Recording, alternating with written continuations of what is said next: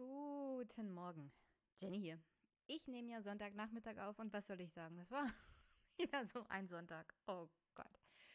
Ich glaube, die Pause wird mir ganz gut tun und ich sollte dann auch Twitter-Pause machen. Aber das hatte erstaunlicherweise nichts mit meinem Sonntag zu tun, sondern ich war bei der Familie zu Besuch und als ich losfahren wollte, sagte mein Dad, hm, ist vielleicht nicht so eine gute Idee, weil dein Öl Dings da kaputt ist. Also irgendwas mit einem Öldruckschalter, keine Ahnung. Weswegen mein Motor permanent mit Öl durchflutet wurde und ich immer nachgegossen habe wie eine Irre und dachte, was ist denn hier los? Und oh Gott. Puh, also ist das repariert worden, immerhin. Und als ich dann in Karlau zurück war, goss ich mir den halben Oberarm mit kochendem Wasser zu, als ich versucht habe, mir Kaffee zu kochen. Und oh Gott, Gott, nee. Das ist einer dieser typischen Sonntage, wo ich mir denke, hm, muss nicht sein, muss absolut nicht sein. Was aber absolut noch sein muss, bevor wir in die Sommerpause gehen mit diesem Podcast, sind die Kommentare zur letzten Folge. Also los geht's.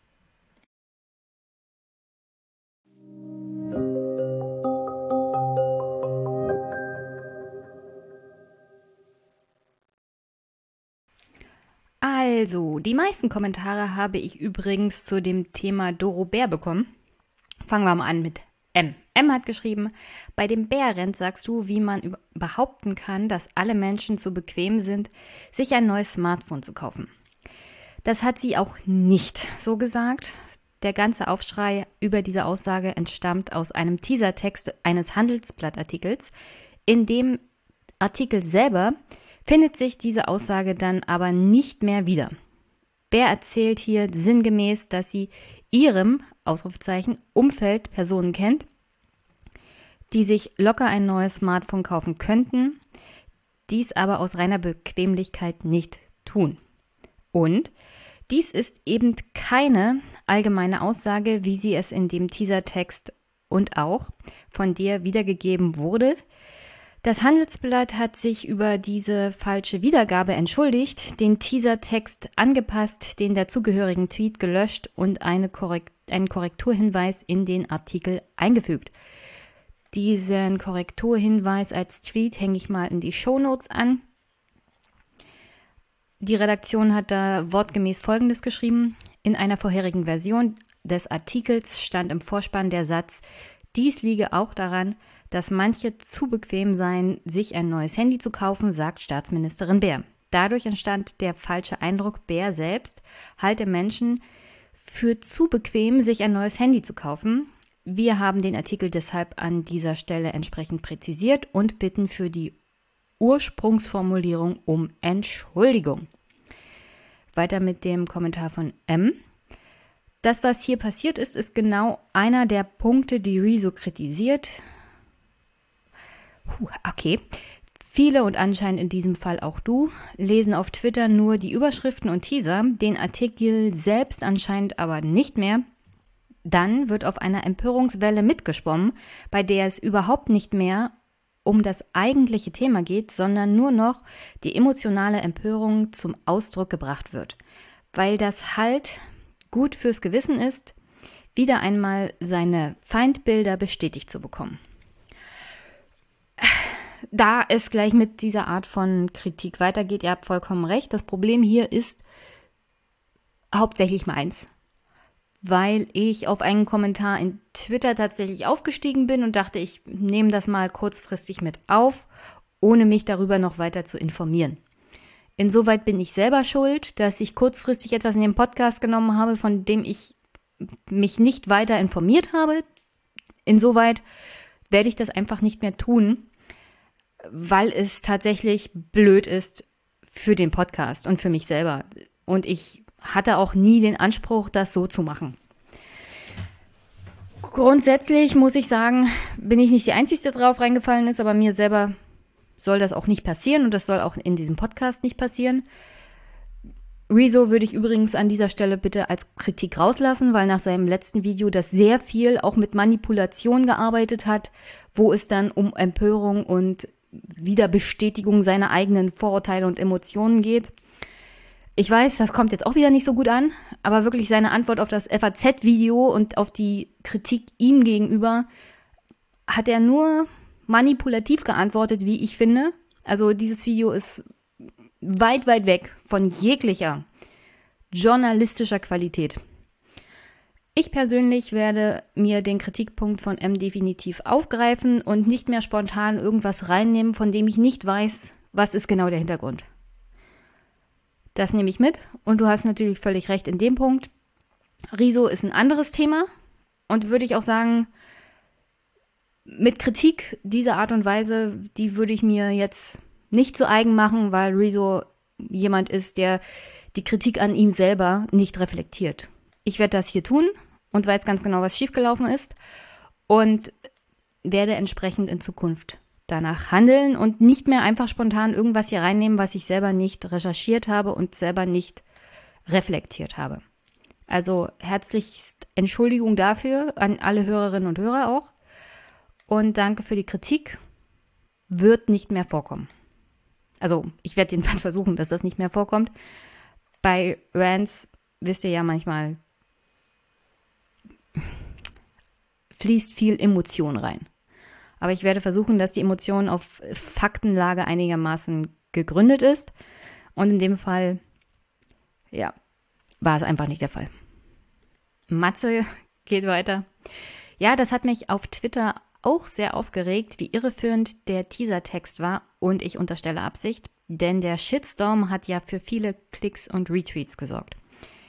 In dem Abschnitt des Interviews ging es ja sogar eigentlich darüber, dass Leute, die es sich eigentlich leisten könnten, mit ihrer Teilnahme an der App einen Beitrag dazu zu leisten, die Leute ohne App zu schützen. Denn es reicht, wenn ein Großteil der Leute die App benutzen und nicht jeder.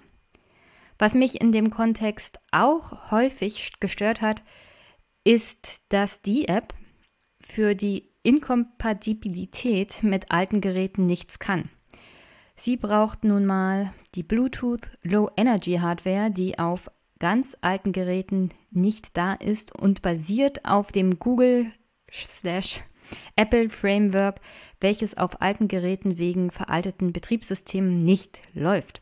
Es gibt keine Alternative dazu, es sei denn, man will versuchen, mit wenig Erfolgsaussichten einen Alleingang zu machen, der viel kostet und bestimmt viele Monate Entwicklungszeit bräuchte, nur um am Ende wahrscheinlich nicht zu funktionieren. Ich bin absolut kein Fan von Frau Beer, weil sie oft durch fehlende Kenntnis-Kompetenz auf dem Gebiet des Digitalen auffällt, aber hier kann man ihr wirklich keinen Vorwurf machen, finde ich. Auch hier, Matze, tut mir leid, du hast natürlich völlig recht. Und Dennis zum Abschluss. Dem Kommentar von M stimme ich zu, war aber auch schon Thema im Aufwachen-Podcast zum Thema Lobby. Ich bin dankbar, was du so alles zusammengetragen hast. Es ist deprimierend, wie wenig davon in die Öffentlichkeit oder besser in das Sichtfeld der breiten Öffentlichkeit gelangt und einfach mal Wahlentscheidungen beeinflussen sollte. Seit 2011 spätestens. Unglaublich. SPD hat Scheiße gebaut mit Schröder und sich danach selbst demontiert. CDU hat es ausgenutzt und nun haben wir den Dreck am Schuh und bekommen es nicht weg. Sorry für die harten Worte. Zum Lobbyregister hat doch neulich auch Habeck was gesagt. Dazu hätten mich deine Ausführungen noch interessiert. Wenn es das am Ende angesprochene ist, dann freue ich mich schon drauf. Ansonsten danke für deine Arbeit und beste Grüße aus Leipzig. Also um das hier nochmal zusammenzufassen, wie gesagt, das mit Bär tut mir leid und ich werde in Zukunft darauf achten, nicht mehr so spontan Sachen reinzunehmen, die ich selber nicht recherchiert habe und wo ich selber den Zusammenhang und das große Ganze nicht weiß.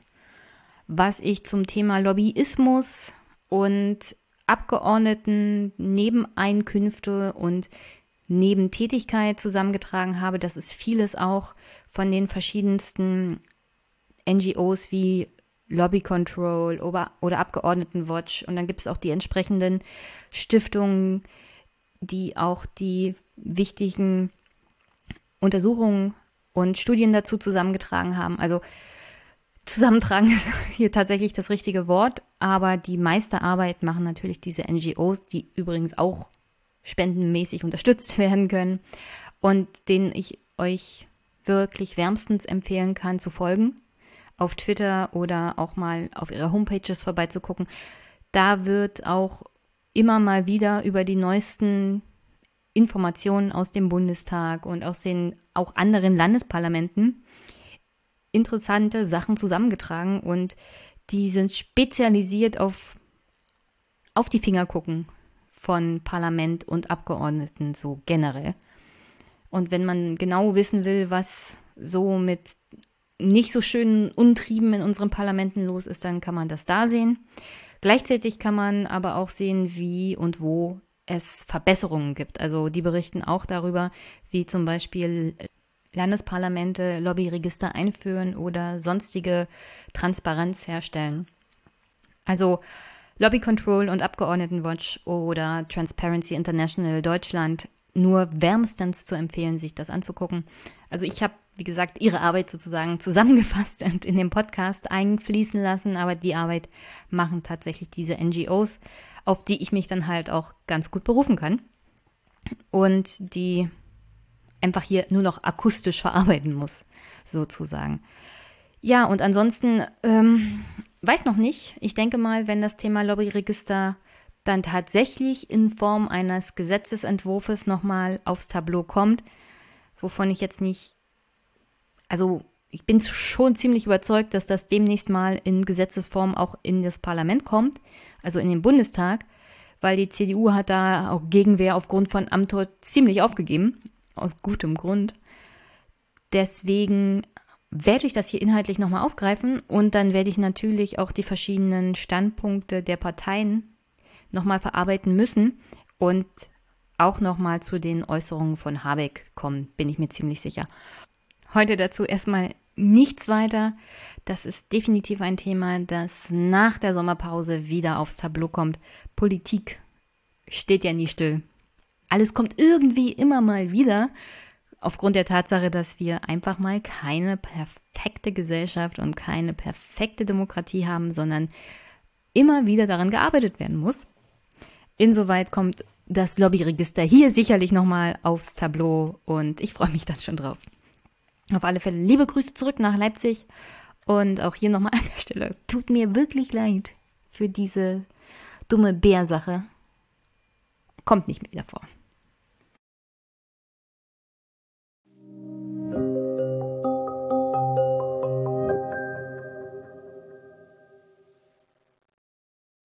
Okay, an der Stelle zum Abschluss vor der Sommerpause. Yay.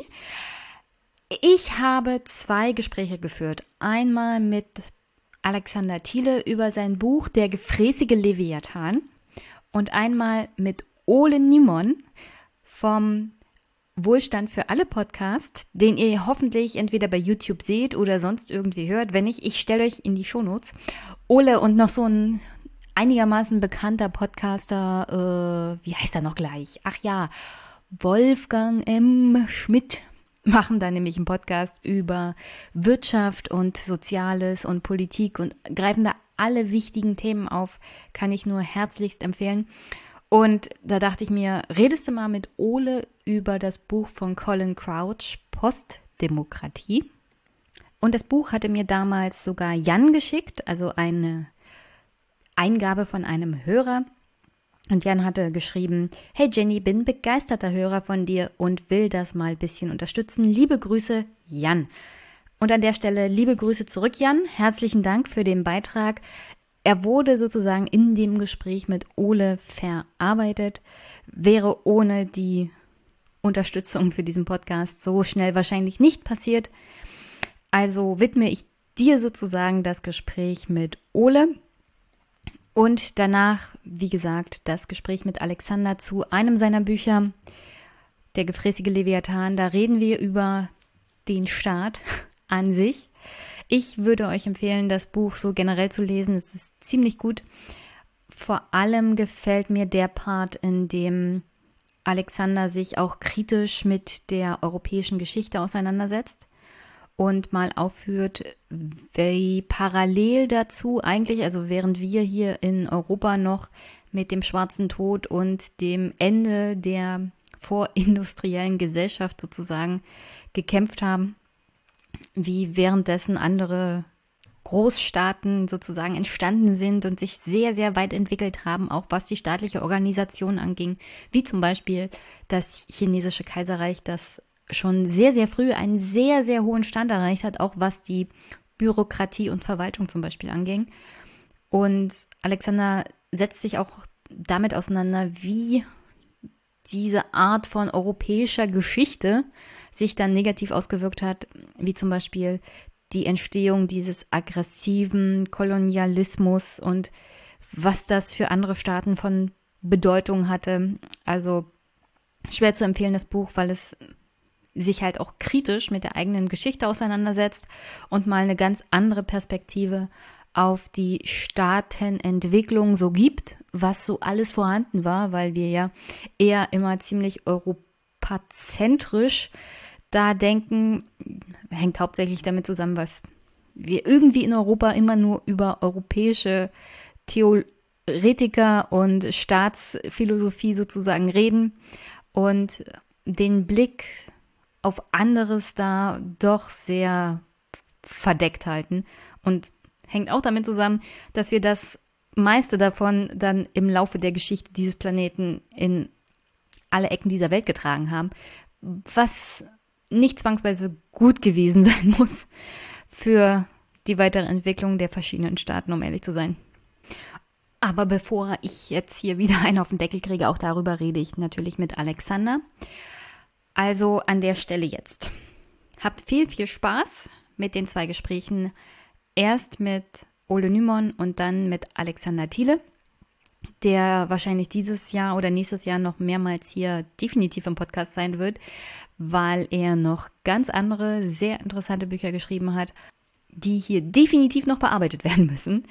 Und an der Stelle Grüße an Alexander. Übrigens, auch seinen Podcast kann ich empfehlen. Da geht es um Verfassungsgeschichte und da lernt man doch das eine oder andere gar nicht so schlecht und lässt sich auch gut weghören. Ja, eine Stunde, ihr könnt ja bei doppelter Geschwindigkeit hören und es ist so eine Art Vorlesung zur Entwicklung von Verfassungsrecht in Europa. Und er hat angefangen, auch Gäste dazu zu holen ich spoilere jetzt mal nicht, aber es geht um das Jahr 1919 und Weimar. Hört rein. Ich kann es nur wirklich schwer, schwer empfehlen. Und sonst hier an der Stelle wünsche ich euch einen wunder, wunder, wunderschönen Start in den Montag, in die Woche. Wir hören uns dann in vier Wochen wieder. Vermutlich im August, so wie ich das auf dem Zettel habe. Aber der komplette Juli ist podcastfreie Zeit und ich werde auch versuchen, einigermaßen Social Media Detoxing zu machen. Mal sehen, ob das klappt. Und ich werde versuchen, eine eigene Homepage mit eigenem Hosting einzurichten in der Zeit. Vielleicht auch das ein oder andere Logo neu zu gestalten. Muss ich mal sehen, wie weit ich da komme. Aber nach dem Juli geht es hier an der Stelle weiter. Und wir hören uns. Bis bald.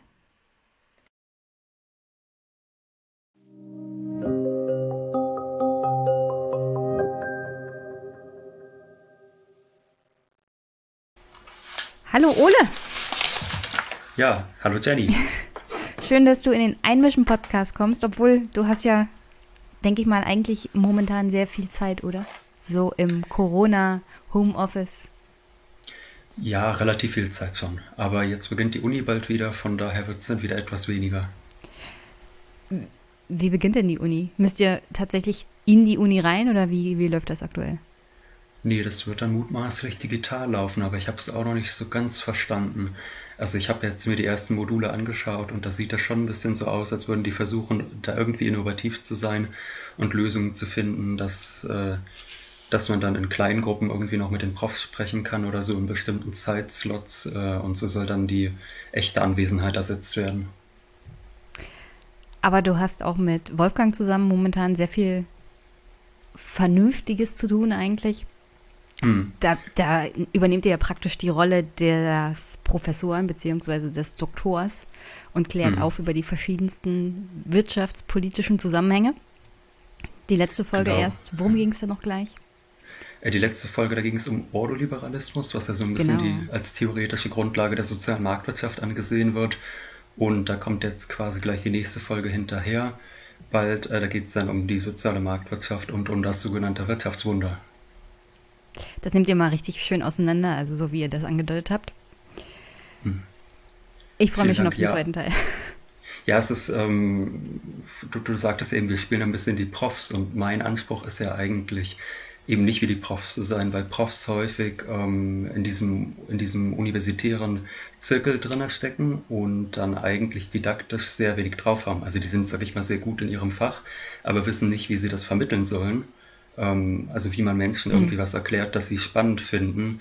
Und da wir jetzt nicht eine Festanstellung als Professoren haben, müssen wir uns sehr viel intensiver diese Frage stellen, wie können wir die Leute für diese Themen begeistern. Und deshalb hoffe ich natürlich, dass wir das noch etwas anschaulicher machen, als es manche Profs machen, die einfach Jahr für Jahr dieselben Folien ähm, vorlesen, bis sie in Rente gehen. Ja, also habe ich die Erfahrung, also meine Studienzeit ist ja schon ein bisschen länger her, aber die Erfahrung habe ich auch gemacht. Es gab wirklich nur zwei, drei Professoren, wo ich sagen konnte, ja, die waren eigentlich eine Offenbarung. Vor allem der mhm. eine zur Militärgeschichte. Der hat eine Art und Weise, uns den Stoff sozusagen näher zu bringen. Also als wäre er mit dabei gewesen, als die Revolutionäre, die Kurfürsten und Prinzen Deutschlands nach dem Ersten Weltkrieg in der Revolution aus ihren Palästen vertrieben haben, sozusagen. Also das war, sowas habe ich danach nie wieder erlebt. Und das fand ich ein bisschen schade, dass das nicht so grundsätzlich die Herangehensweise von Professoren war. Ich hatte auch einen in Statistik, der hat einfach nur sein, sein Material runtergebetet und wir hatten diese, also wir hatten seine Folien sozusagen als kleines Buch und konnten sozusagen mhm. mitlesen und dann hätten wir eigentlich gar nicht anwesend sein müssen.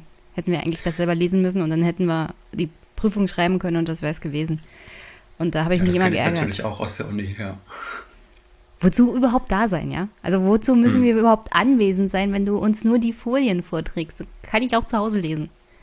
Ja, deshalb bin ich aber auch sehr froh, dass es halt dann äh, in den meisten Fällen keine Anwesenheitspflicht gibt. Denn das ist dann auch so, dass ich teilweise dann mal kurz ein schlechtes Gewissen habe und dann doch mal wieder zu so einer Vorlesung hingehe, beispielsweise in Wirtschaft. Und nach fünf Minuten merke ich dann, ich halte es eigentlich wirklich nicht mehr aus und dann gehe ich wieder. Du Glückspilz. Und lese mir das dann zu Hause noch, durch. Bei mir gab es noch Anwesenheitspflicht. Hm. Zweimal nicht unterschrieben und dann kriegt man den Schein nicht. Na, super. Ja, so Sachen haben wir, das sage ich mal, in einigen wenigen Seminaren, aber ansonsten zum Glück nicht. Na, dann hoffe ich mal, dass es jetzt in der Corona-Zeit auch ein bisschen anders wird, was das Studium für dich angeht. Kannst du mir ja, vielleicht glaub, irgendwann später erzählen, ja, ob es ja, dir gerne. gefällt oder nicht. Ja. Aber du und äh, darauf, darauf wollte ich ja eigentlich hinaus. Du und, und Wolfgang haben es ja eigentlich geschafft. Jetzt gibt es Memes von, von euch. Kennst du hm. deine Memes schon? Ja, natürlich kenne ich die Memes. Ich verfolge die natürlich auch mit äh, ganz großer Begeisterung. Gestern hatte ich ein Bild hochgeladen, wo ich den König der Löwen in einem Spielzeuggeschäft ah, erwürge. Ja. Und das war natürlich eine Steilvorlage für die Meme-Seiten. Der arme Simba. wer, wer macht eigentlich Fotos von dir, während du arme kleine Löwenbabys erwürgst? Ja, das. Äh, Mittäter werden nicht genannt. Du musst ja keine Menschen anderweitig belasten hier, das stimmt. Genau. genau. Nicht, dass dass das Unternehmen mit der Maus dann auch noch einen Mittäter ja. schnappen kann. Ja. Nein, ich bin natürlich einfach nur auf der Maus ausgerutscht und habe das Foto selbst gemacht. Hm. ja, natürlich. Das warst du ganz alleine. Hm. Ole, ich hatte, also wir hatten uns ja mal getroffen, ist schon eine Weile ja. her, in Berlin und ich hatte da die spontane Idee, dass wir mal über Postdemokratien reden. Vor allem das Werk von Colin Crouch. Und ich weiß nicht, inwiefern da vielleicht auch die aktuelle Corona-Situation ein bisschen mit reinspielt. Ich würde sagen, wir versuchen mal, uns ein bisschen dem Thema anzunähern. Ja. Was mir aufgefallen ist, als ich das gelesen habe, ist, dass ich so eine Art Flashback tatsächlich hatte. Also als ich angefangen habe, das zu lesen, sind ja nur so 150 Seiten. Das Werk ist erschienen 2004, um die Jahr Jahrhundertwende.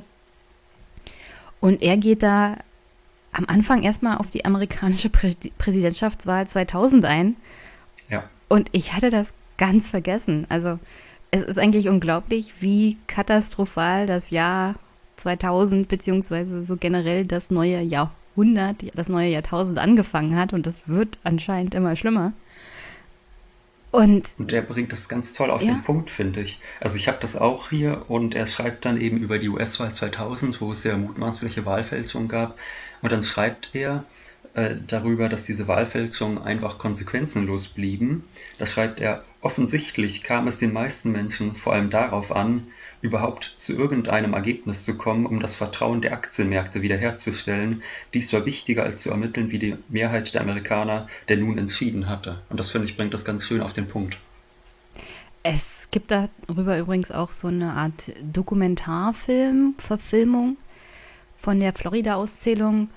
Und es ist ganz interessant, sich dann nochmal vor Augen zu führen, dass einige der Richter des obersten Gerichtshofs noch von dem Vater von George W. Bush eingesetzt wurden. Mhm. Dann, dass Jeb Bush zu der Zeit tatsächlich Gouverneur von Florida war.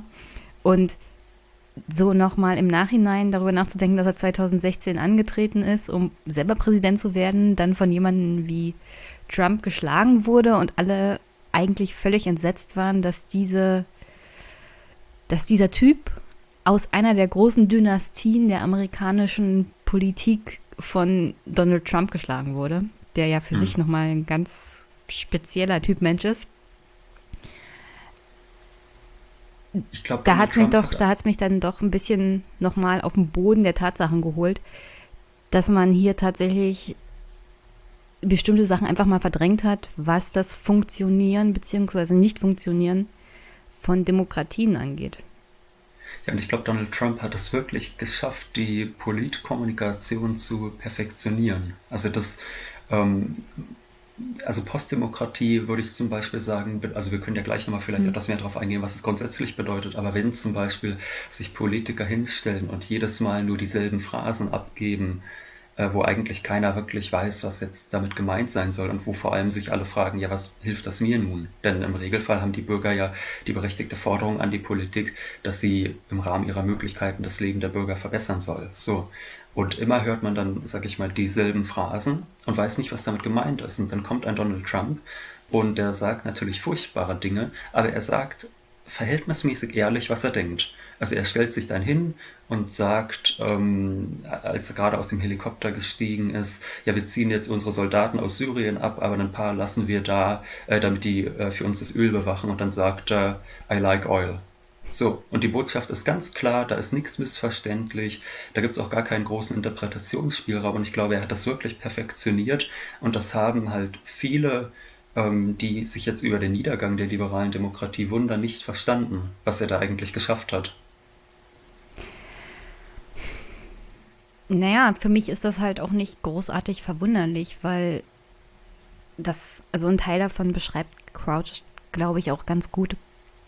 Es ist halt diese Tatsache, dass sich Menschen zunehmend von der Politik, vor allem von der politischen Kommunikation und von der Medienberichterstattung über Politik und Politiker abgestoßen, angewidert gefühlt haben, dass mhm. ihnen da vielleicht ein Transparenz auch fehlte und mhm. dass Politiker zunehmend so in den Bereich gegangen sind, sich irgendwelche Spin-Doktoren zu holen und irgendwelche O-Töne abzulassen. Also beim Aufwachen-Podcast hört man das ja immer öfters mal, wenn mhm. zum Beispiel Olaf Scholz eingespielt wird mit seinem typischen Scholzomat-Redearten oder hier die Ministerpräsidentin von Mecklenburg-Vorpommern, ähm, ach, wie heißt er noch gleich? Manuela Schwesig. Ach, wie konnte ich den, ah, ja. wie konnte ich den Namen vergessen?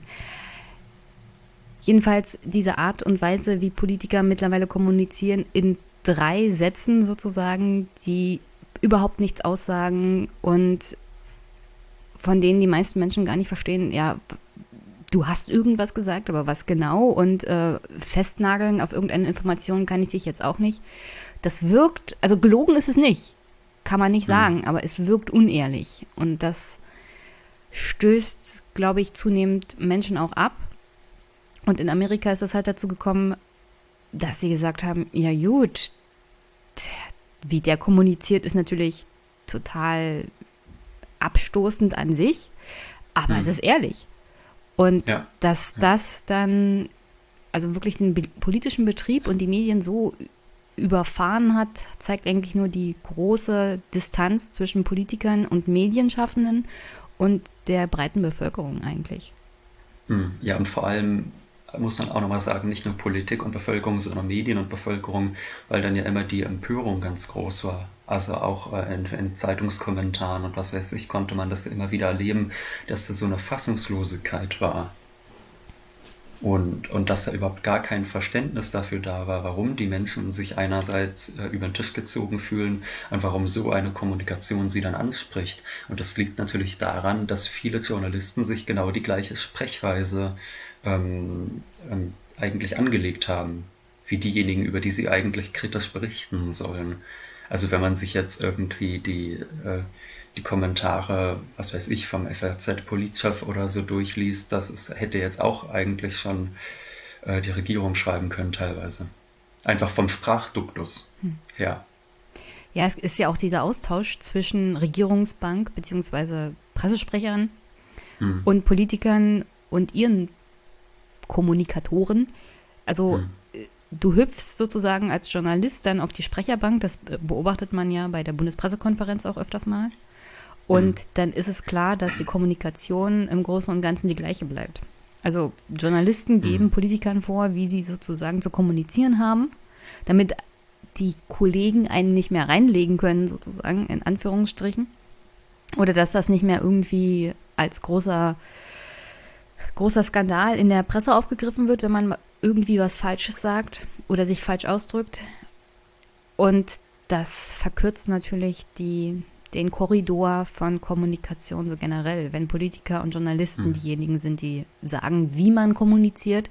Gleichzeitig der normale Bürger versteht das, also findet sich von dieser Kommunikation, glaube ich, so generell ein bisschen verarscht. Hm. Ja, ich würde auch, ich glaube auch, man darf jetzt nicht denken, dass die Leute das nicht verstehen, was da passiert, aber sie wollen daran nicht teilhaben. Also man könnte jetzt ja auch sagen, die Politiker sprechen auf eine Art und Weise, die der normale Bürger äh, gar nicht versteht. Aber es ist teilweise, also es ist wahrscheinlich im Regelfall so, dass er es versteht, aber dass er damit trotzdem nichts zu tun haben möchte mit dieser Ausdrucksweise. Und, und du hast ja auch eben gesagt, man kann ja auch personell einfach sehen, äh, wieder das äh, Personaltableau rotiert. Also mhm. wie dann meinetwegen jemand wie äh, Ulrich Wilhelm hieß er, glaube ich, der ehemalige Regierungssprecher Merkels, äh, dann direkt wieder Intendant des Bayerischen Rundfunks wird und dann Vorsitzender oder, oder Chef der ARD. Ja, die Wege sind kurz. Ja, In Berlin und München vor allem. Okay, versuchen wir uns mal mit Postdemokratie genauer zu beschäftigen. Was ja. ist denn das eigentlich? Ja, Postdemokratie, äh, das stellt man sich jetzt vielleicht erstmal vor, dass es bedeutet, dass es keine Demokratie mehr gibt. Aber das ist nicht Postdemokratie, sondern Postdemokratie bedeutet, dass quasi der demokratische Höhepunkt schon überschritten ist. So könnte man das vielleicht sagen.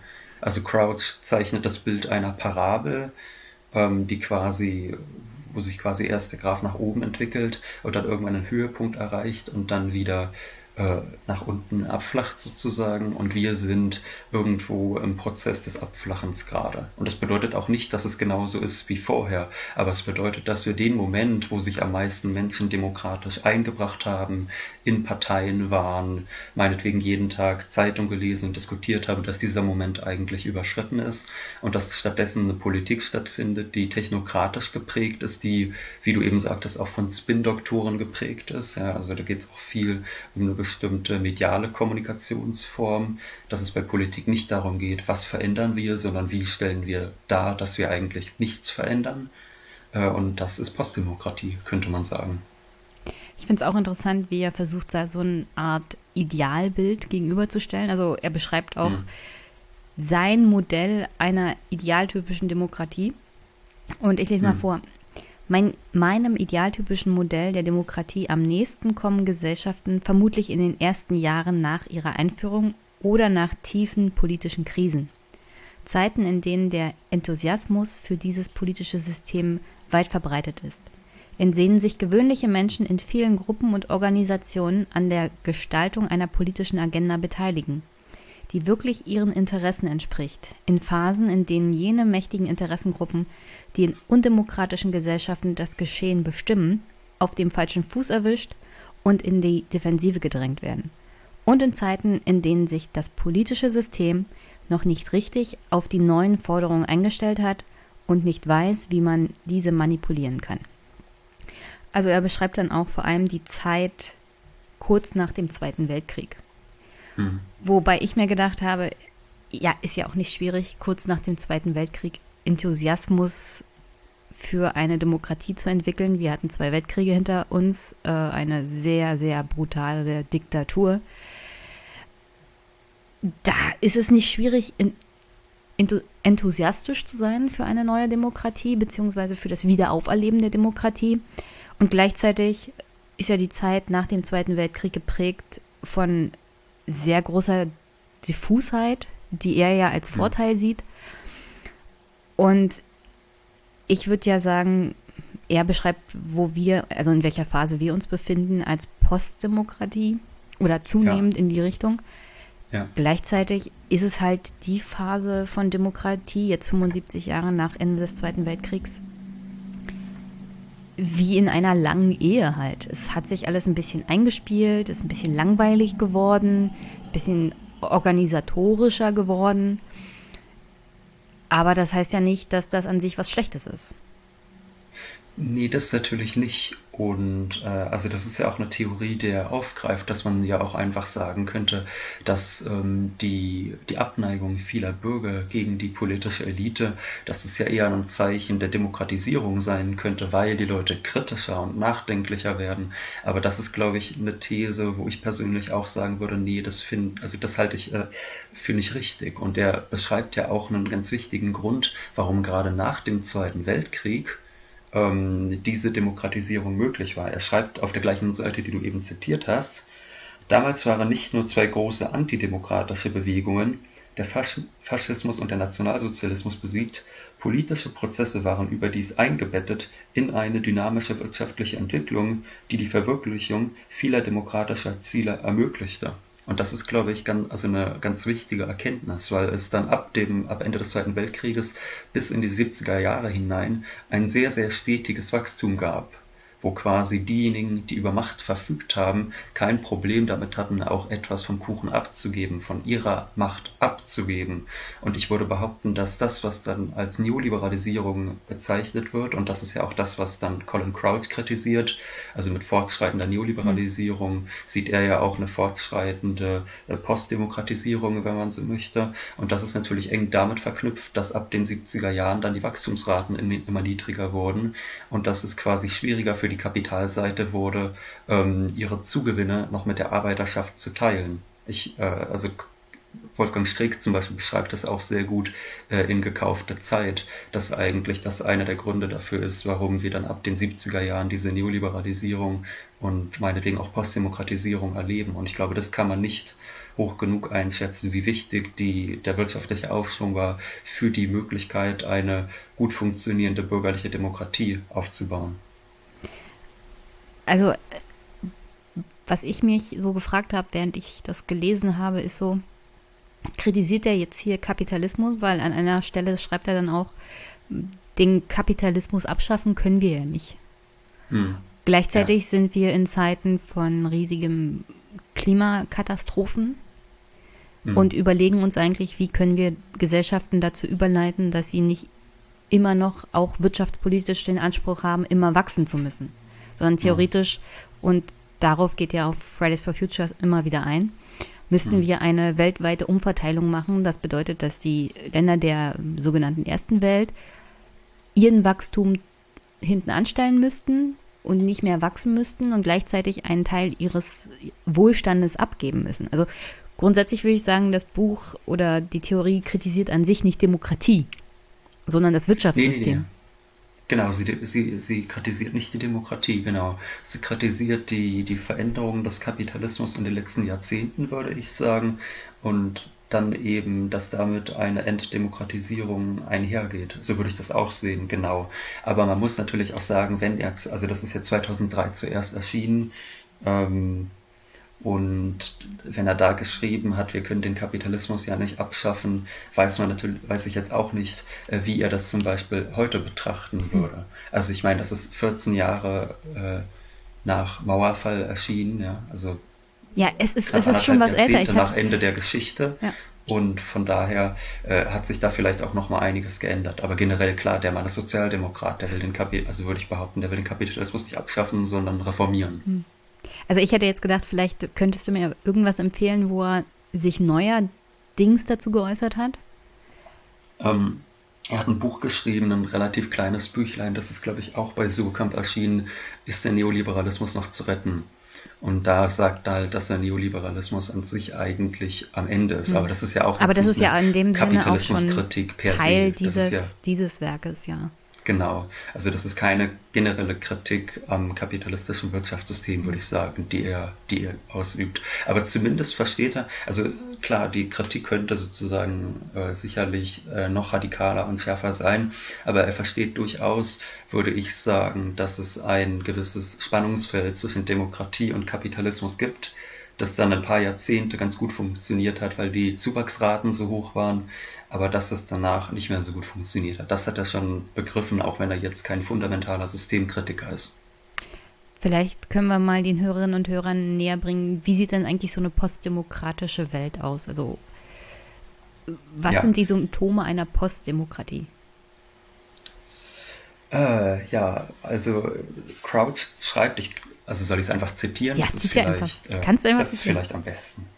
Der Begriff bezeichnet ein Gemeinwesen, in dem zwar nach wie vor Wahlen abgehalten werden, Wahlen, die sogar dazu führen, dass Regierungen ihren Abschied nehmen müssen, in dem allerdings konkurrierende Teams professioneller PR-Experten die öffentliche Debatte während der Wahlkämpfe so stark kontrollieren, dass sie zu einem reinen Spektakel verkommt, bei dem man nur über eine Reihe von Problemen diskutiert, die die Experten zuvor ausgewählt haben die Mehrheit der Bürger spielt dabei eine passive, schweigende, ja sogar apathische Rolle, sie reagieren nur auf die Signale, die man ihnen gibt. Im Schatten dieser politischen Inszenierung wird die reale Politik hinter verschlossenen Türen gemacht, von gewählten Regierungen und Eliten, die vor allem die Interessen der Wirtschaft vertreten. So schreibt er das auf Seite 10. Ja, schon ziemlich weit vorne, um ehrlich zu sein. Hm, ja. Aber das ist, glaube ich, die ganz grundlegende Begriffsdefinition und ich glaube, da erkennen wir uns doch auch alle drinne wieder. Oder unsere Gegenwart drinne wieder. Ja, aber ist es nicht der Sinn und Zweck einer Demokratie, vor allem, also ich sehe das immer aus der deutschen Sicht hm. und aus dem, was wir historisch so erlebt und auch gemacht haben. Und meine Frage da ist immer, ist es nicht Sinn und Zweck, dass sich gerade in der Demokratie auch rechtlich wenig verändert? Weil Veränderung hm. birgt immer die Gefahr mit sich, etwas nochmal zu erleben, wie wir es 1933 erlebt haben.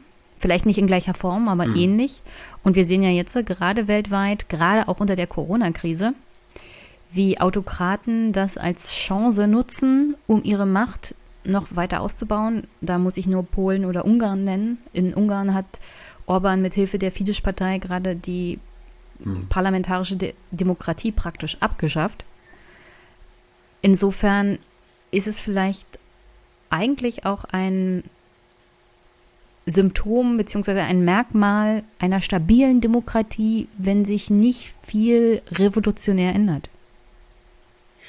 Ja, das ist natürlich die Frage, aber ob, also wenn das, sage ich mal, im Interesse der Mehrheit ist, dann ist das natürlich gewissermaßen demokratisch, das sicherlich. Aber ich würde schon sagen, dass man immer wieder erkennt, dass da eine Unzufriedenheit und auch eine moderate, jetzt keine radikale, aber eine moderate Lust auf den Wandel da ist. Das konnte man vor einigen Jahren bei dem sogenannten Schulz-Halbjahr zum Beispiel sehen, dass da dann doch auf einmal Umfragewerte in Höhen schossen, die die SPD seit sehr, sehr langer Zeit nicht mehr gesehen hatte. Und das sind ja keine radikalen Forderungen, die da gestellt werden. Also da hieß es dann, möglicherweise könnte man sich ja mal von der Agenda 2010 verabschieden oder so. Solche moderaten Dinge, die mal selbstverständlich waren in der Bundesrepublik, die wurden da zur Aussicht gestellt. Und das war dann aber auch eigentlich schon wieder eher vorgegaukelt als ernst gemeint. Und ich glaube, das ist schon ein Problem. Also klar kann man grundsätzlich sagen, äh, Stabilität ist für ein bürgerlich-demokratisches System wichtig, aber wenn Parteien sich überhaupt nicht unterscheiden, dann ist es wirklich nur noch ein Spektakel, von dem die Menschen auch zu Recht immer enttäuschter sind, würde ich sagen. Hm. Und wenn ich zum Beispiel sehe, dass die SPD äh, Plakate aufhängt, wo sie für Abrüstung wirbt im Wahlkampf, das haben sie vor einigen Jahren dann wieder gemacht, äh, und ich weiß halt, das ist eine PR-Show, hinter der wirklich kein kleinster Funken Wahrheit steckt, dann glaube ich, fühle ich mich schon als Bürger verarscht und das auch völlig zu Recht. Ja, die SPD hat so die Angewohnheit, ich, das klingt jetzt mal so vulgär, aber ich sag mal so, mit dem Arsch einzureißen, was sie gerade mit den Händen aufgebaut haben. Das sieht man jetzt aktuell wieder mit der Debatte um den Wehrbeauftragten des Bundestages Bartels. Der soll jetzt durch Eva Högel ersetzt werden. Hm. Und das ist offenkundig so eine Art Postengeschacher, weil in der Fraktion der Mütze nicht mit dem Kars irgendeinen Deal gemacht hat, damit Mütze nicht gewählt wird, hat er ihm den Posten versprochen und damit er damit Mütze nicht jetzt aus diesem Deal irgendwie rauskommt, muss Bartels gehen und Högel eingesetzt werden, die selber eigentlich innenpolitische Expertin ist und mit dem Thema Bundeswehr nicht so viel zu tun hat.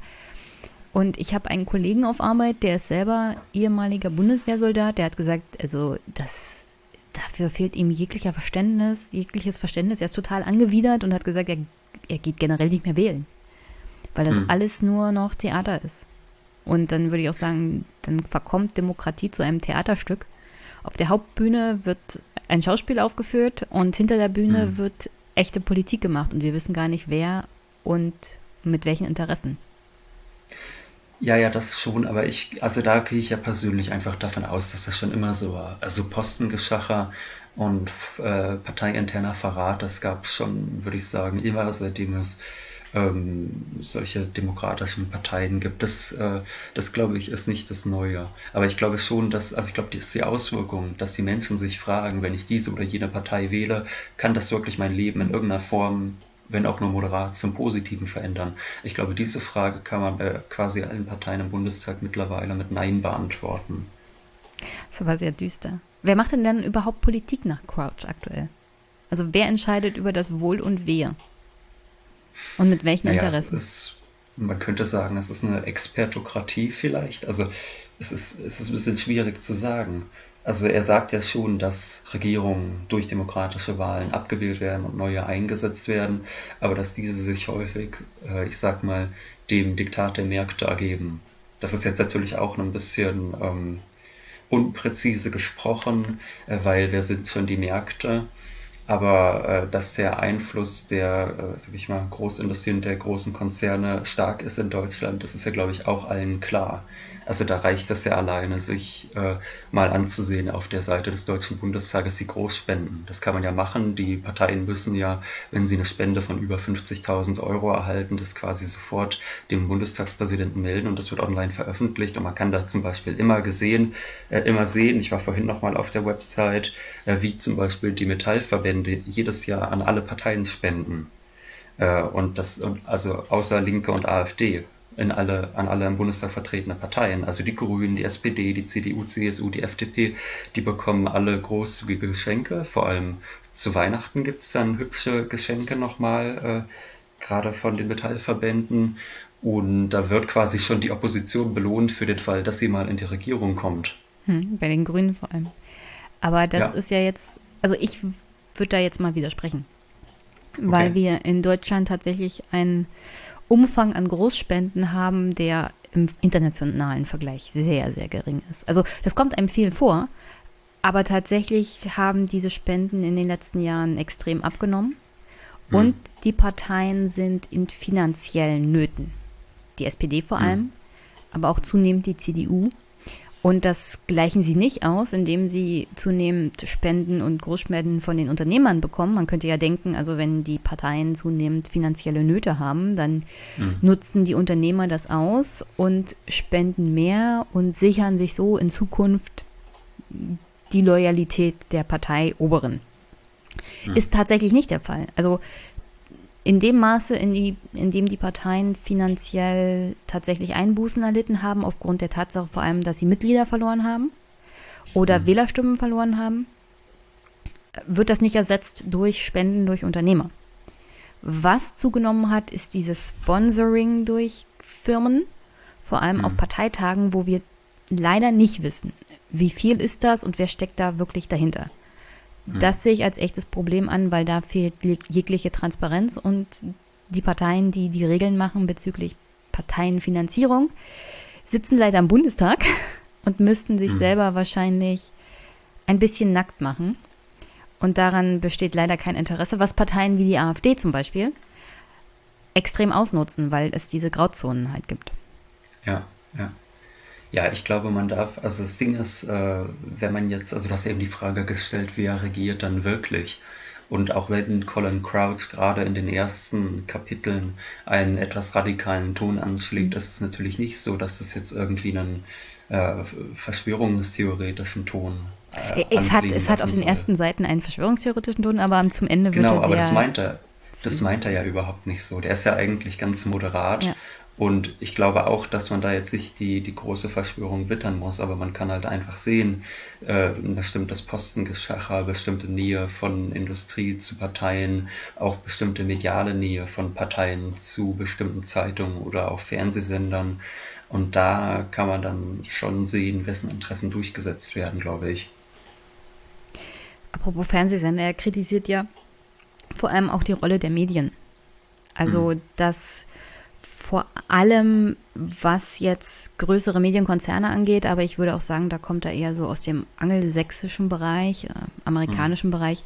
Das sind Probleme, die wir so in Deutschland nicht auf erster Ebene haben. Ja. Also er schreibt da hier, eine Gruppe mächtiger politisch durch, durch eine Gruppe mächtiger politisch überaus bedeutender Unternehmen, die Konzerne der Medienindustrie, trägt direkt zur Verringerung demokratischer Alternativen und zum Verfall des politischen Systems und der Kommunikation bei. Zwei wichtige Symptome des besorgniserregenden Gesundheitszustandes der Demokratie. Dies geschieht auf zwei Wege. Zum einen sind die Presse und in zunehmendem Ausmaß auch das Radio und das Fernsehen, die, am früh, die man früher eher dem gemeinnützigen Bereich oder dem Erziehungssystem zugeordnet hätte, heute Teil des kommerziellen Sektors. Das bedeutet, dass Nachrichtensendungen und andere politisch relevante Formate nach dem Vorbild kommerzieller Produkte gestaltet werden. Also das ist vor allem das Phänomen, das wir in Amerika beobachten konnten, vor allem nach Aufkommen von Fox News, dass mhm. es immer mehr darum geht, dass Nachrichten so gestaltet sind, dass man ein großes Publikum an sich bindet und so Werbeeinnahmen für sich generieren kann. Mhm. Und das hat, wie gesagt, Fox News am besten gemacht. Das hat aber zu einer Art von Nachrichtenberichterstattung geführt, die keine Nachrichtenberichterstattung mehr ist. Ja, und also was ich sagen muss, ähm, also du hattest es ja eben schon gesagt, das ist ein Deut äh, Problem, was wir in Deutschland äh, jetzt nicht annähernd so schlimm haben wie mhm. in den USA. Und ich glaube, es gibt sehr, sehr viel berechtigte Kritik an den öffentlich-rechtlichen Rundfunksendern, aber ich glaube, es wäre um ein Vielfaches schlimmer, wenn wir sie nicht hätten. Das muss man da vielleicht auch an der Stelle mal äh, so sagen. Also auch wenn es da eine sehr, sehr große Menge zu kritisieren gibt, ich hatte vorhin schon angesprochen, äh, der, der, der Chef des Bayerischen Rundfunk als ehemaliger Pressesprecher Angela Merkels und so, das sind natürlich Dinge, wo man sagt, das gehört sich eigentlich nicht, aber trotzdem sind diese Rundfunkanstalten immer noch um ein Vielfaches besser als das, was man zum Beispiel in den USA sehen kann, wo man wirklich weiß, welcher, äh, welcher Sender welcher Partei nahe steht. Ähm, und äh, da würde ich behaupten, sind wir in Deutschland doch noch etwas besser bestückt. Ja, also ich kann mir, also ich kann mir in Deutschland das gar nicht richtig vorstellen. Ich meine, es gab immer hm. diese Versuche, vor allem der Privatsender, das irgendwie so ähnlich aufzuziehen. Das wird aber gar nicht so abgenommen, beziehungsweise wer Nachrichten überhaupt noch im Fernsehen guckt, der guckt sich natürlich Klaus Kleber an. Hm. Also ARD, ZDF. Und ja, bei aller Kritik, die durchaus angebracht ist für die öffentlich-rechtlichen, ist das, wenn man das auch nur fünf Minuten mit solchen Sendern wie Fox News oder MSNBC vergleicht, absolut mhm. ausgeglichen. Mhm. Also mhm. ich habe manchmal Angst, dass solche Leute wie also wie da dargestellt sind, dass die gleich anfangen zu weinen und mhm. also egal wer Präsident ist, ob es jemand von den Republikanern oder Demokraten ist, du findest immer einen Sender, der, denkt, der dir dann erzählt, dass dieser Politiker den Weltuntergang nach sich ziehen wird und alles zerstört, was irgendwie mit Amerika zu tun hat und überhaupt mhm. grundsätzlich ein neuer Hitler ist. Also Obama mhm. ist ein mhm. neuer Hitler, Trump so und so, aber Bush davor auch schon und Clinton war auch ein neuer Hitler. Also es ist fernab von Gut und Böse, was da an Nachrichten, also dass man das überhaupt als politische Nachrichten noch nennen darf, ist eigentlich eine Beleidigung von Nachrichten. Hm. Ja, und äh, Crouch nennt ja dann zum Beispiel auch später noch das Beispiel Italiens, hm. äh, beispielsweise mit der Forza Italia, also Berlusconi, äh, und da kann man ja wirklich direkt sehen, wie da wirklich alles zusammenläuft. Also wie wirklich jemand mehrere Fernsehsender besitzt, äh, Zeitungen und populäre Zeitschriften und dort Tag aus, Tag ein ähm, das als Sprachrohr benutzen kann. Und das ist wirklich, also das ist, äh, das ist dann schon richtige Postdemokratie, glaube ich, kann man so sagen. Und da, glaube ich, kann man doch sehr froh sein, und das sage ich jetzt als jemand, der natürlich auch sehr viel Medienkritik normalerweise übt, aber da kann man doch relativ froh sein, wie wir es noch in Deutschland haben. Und da sind ja auch ehrlich gesagt äh, auch die bürgerlichen Zeitungen um einiges moderater und klüger in Deutschland. Also sowas Verrücktes wie das, was du eben gesagt hast, was man da äh, in einem x-belieb in x-beliebigen fünf Minuten bei Fox News sehen kann, sowas gibt es nicht in der FAZ. Das auch wenn stimmt. ich auch, da auch wenn man viel über die ganz, FAZ ganz schimpfen finde. Kann. Ja, auch wenn man viel über sie schimpfen kann und sollte. Aber auch ich habe den einen oder anderen guten Artikel schon in der FAZ gefunden, also so ist das nicht. Hm. Ja, wir, wir haben hier wirklich, ich glaube, das muss man sich dann auch immer wieder mal vor Augen führen, dass wir ein absolutes Luxusproblem haben im Vergleich zu Ländern wie Amerika, also den USA. Also die Tatsache, wie da das Mediensystem funktioniert, hat Politik an sich auch völlig kaputt gemacht. Hm. Du kannst keine hm. vernünftige politische Debatte mehr führen. Die Bevölkerung, also die Bürgerinnen und Bürger, können miteinander gar nicht mehr politisch kommunizieren. Das artet mhm. immer in so eine Art, äh, ich weiß nicht, Bürgerkrieg fast aus. Wenn du mhm. dich politisch in einer Sache streitest, dann kannst du keinen Kompromiss mehr finden. Also es gibt keinen dazwischen mehr. Es, also es gab selbst in den USA mal Zeiten, wo die Republikaner mit den Demokraten einigermaßen zusammengearbeitet haben. Hm. Und das auch fernab von Krisensituationen wie jetzt Corona. Aber das gibt es einfach nicht mehr.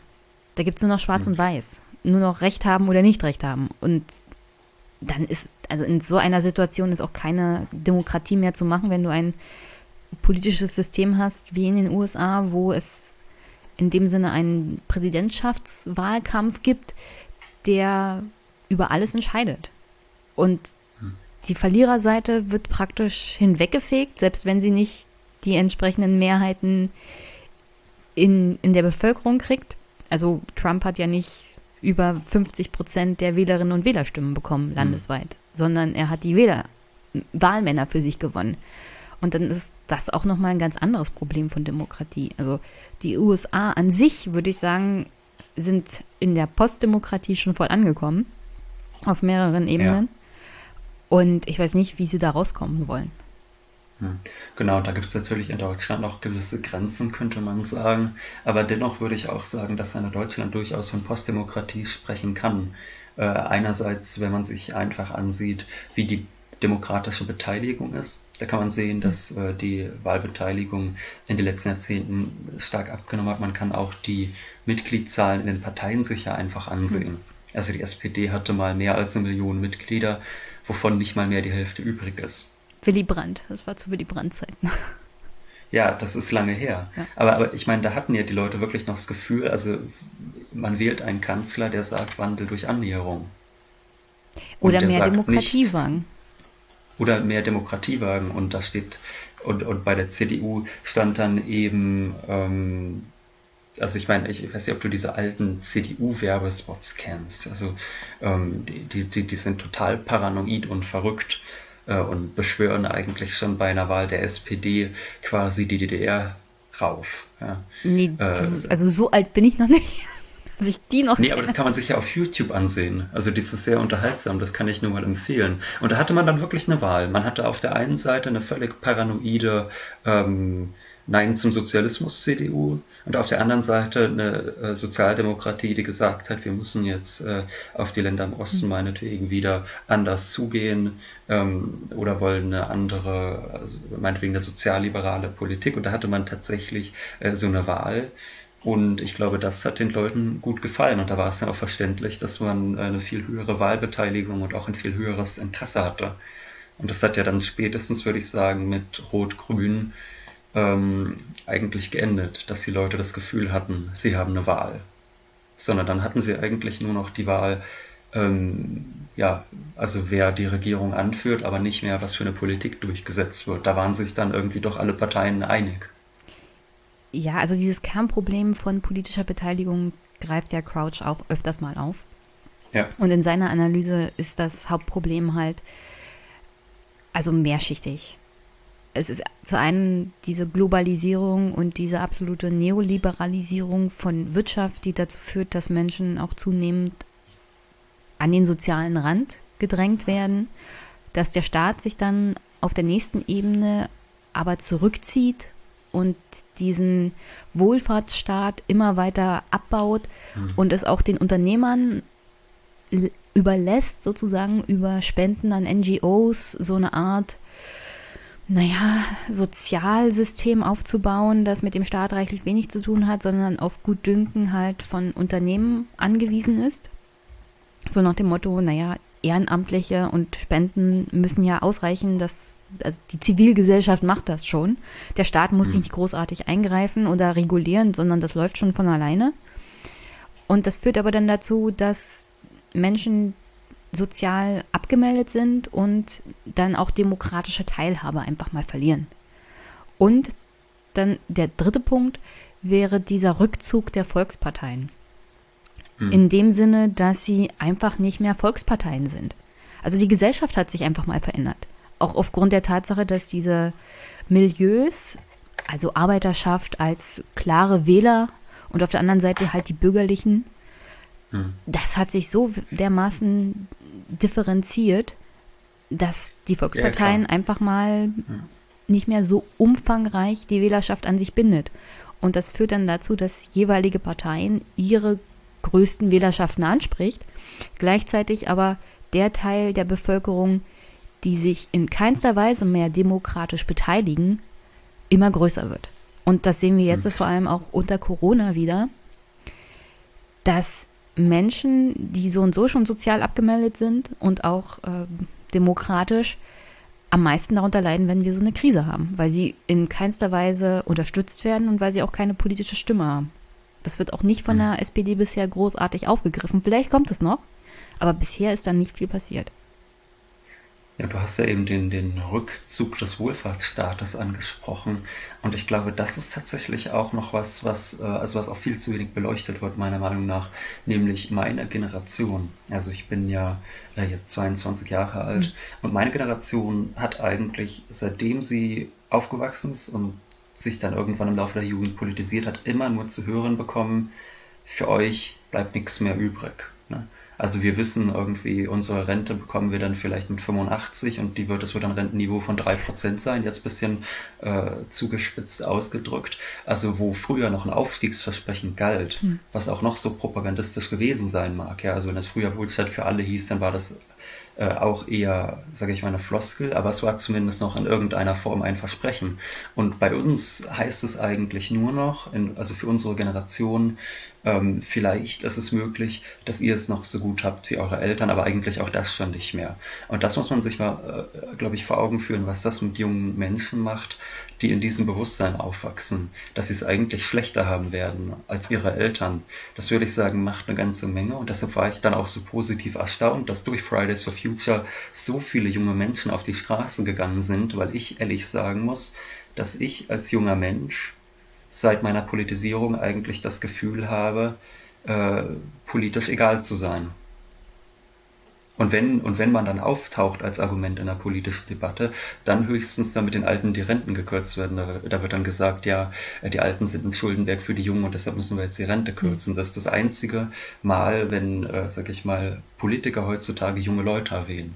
Ansonsten spielen wir keine Rolle, würde ich behaupten. Und ich glaube, das macht was Ja, also an der Stelle möchte ich noch darauf hinweisen, dass ich das Wort Wohlfahrtsstaat an sich als etwas sehr Positives eigentlich empfinde, weil das wird ja immer mhm. in der politischen Diskussion als was Negatives gesehen. So, also wir müssen das mit dem Wohlfahrtsstaat nicht übertreiben und wollt ihr wirklich einen Staat, der sich von der Wiege bis zur Bahre um euch kümmert?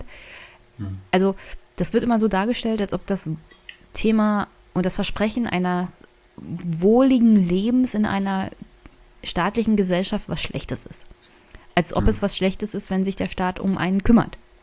Das ist an sich, um ehrlich zu sein, nichts Schlechtes. Und auch ein Wohlfahrtsstaat ist nichts Schlechtes. Du musst halt überlegen, welche begrenzten Ressourcen hast du?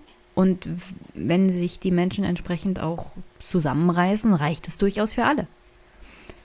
Tatsächlich kommt, kommen wir ja dann auch auf das Thema, das du angesprochen hast, dieser Generationenvertrag, der von den Jusos, äh, Quatsch, nicht Jusos, ach, oh Gott, nein, von der Jungen Union mit Tilman Kuban als so eine Art Kampfbegriff aufgegriffen wird, der sich dann Leute wie dich und mich greift, eher jüngere Generationen und sagt, also die Alten nehmen euch alles weg. Wir mhm. müssen jetzt einen Bürgerkrieg gegen die Rentner führen die müssen wir mal, also ihre Ansprüche müssen wir mal zusammenstreichen. Und es wird ja wohl reichen, wenn die ihr eigenes Häuschen haben und vermieten und alle anderen können ruhig Flaschen sammeln. Also mhm. wie sich der, die junge Union und Tilman Kuban das denn genau vorstellen.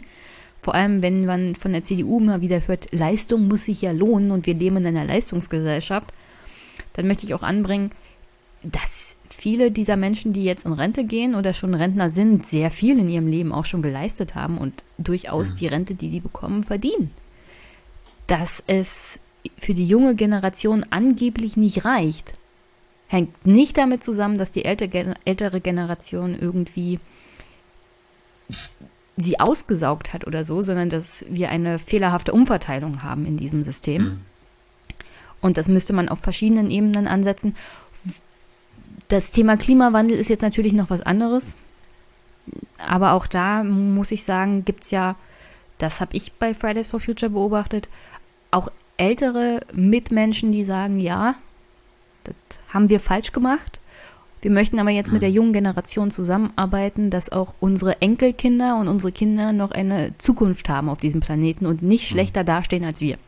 Also in dem Sinne sehe ich schon eine generationenübergreifende Energie, was dieses Thema angeht.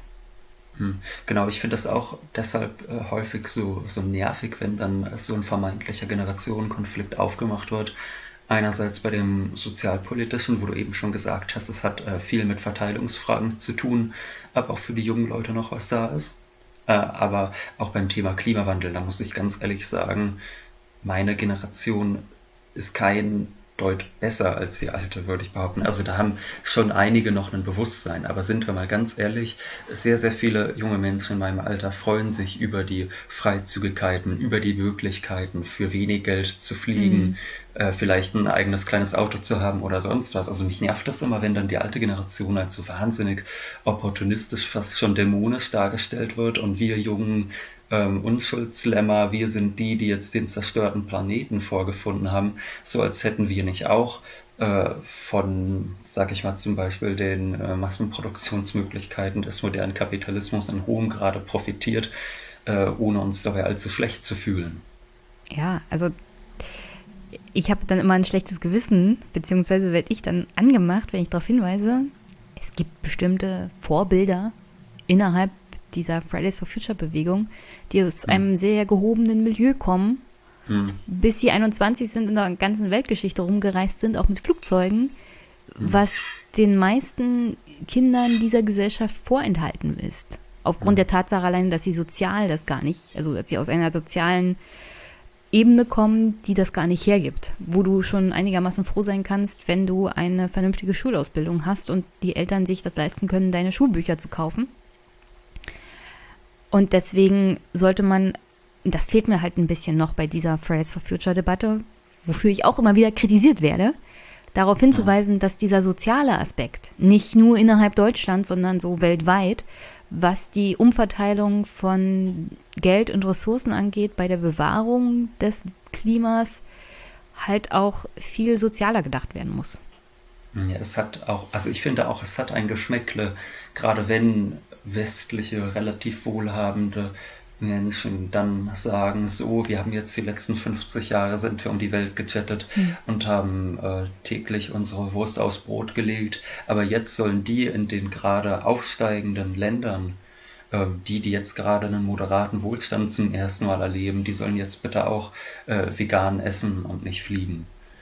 Das hat schon ein Geschmäckle, auch wenn, auch wenn was dran ist, aber es ist ein bisschen problematisch, weil da eben wirklich so getan wird, als hätten wir damit nichts zu tun. Ja, das ist halt ein Problem seit der Kolone. Ja, ich habe öfters mal einen Knoten in der Zunge, Ole, es tut mir so leid. Alles gut, kein Problem. Seit der Kolonialzeit, hm.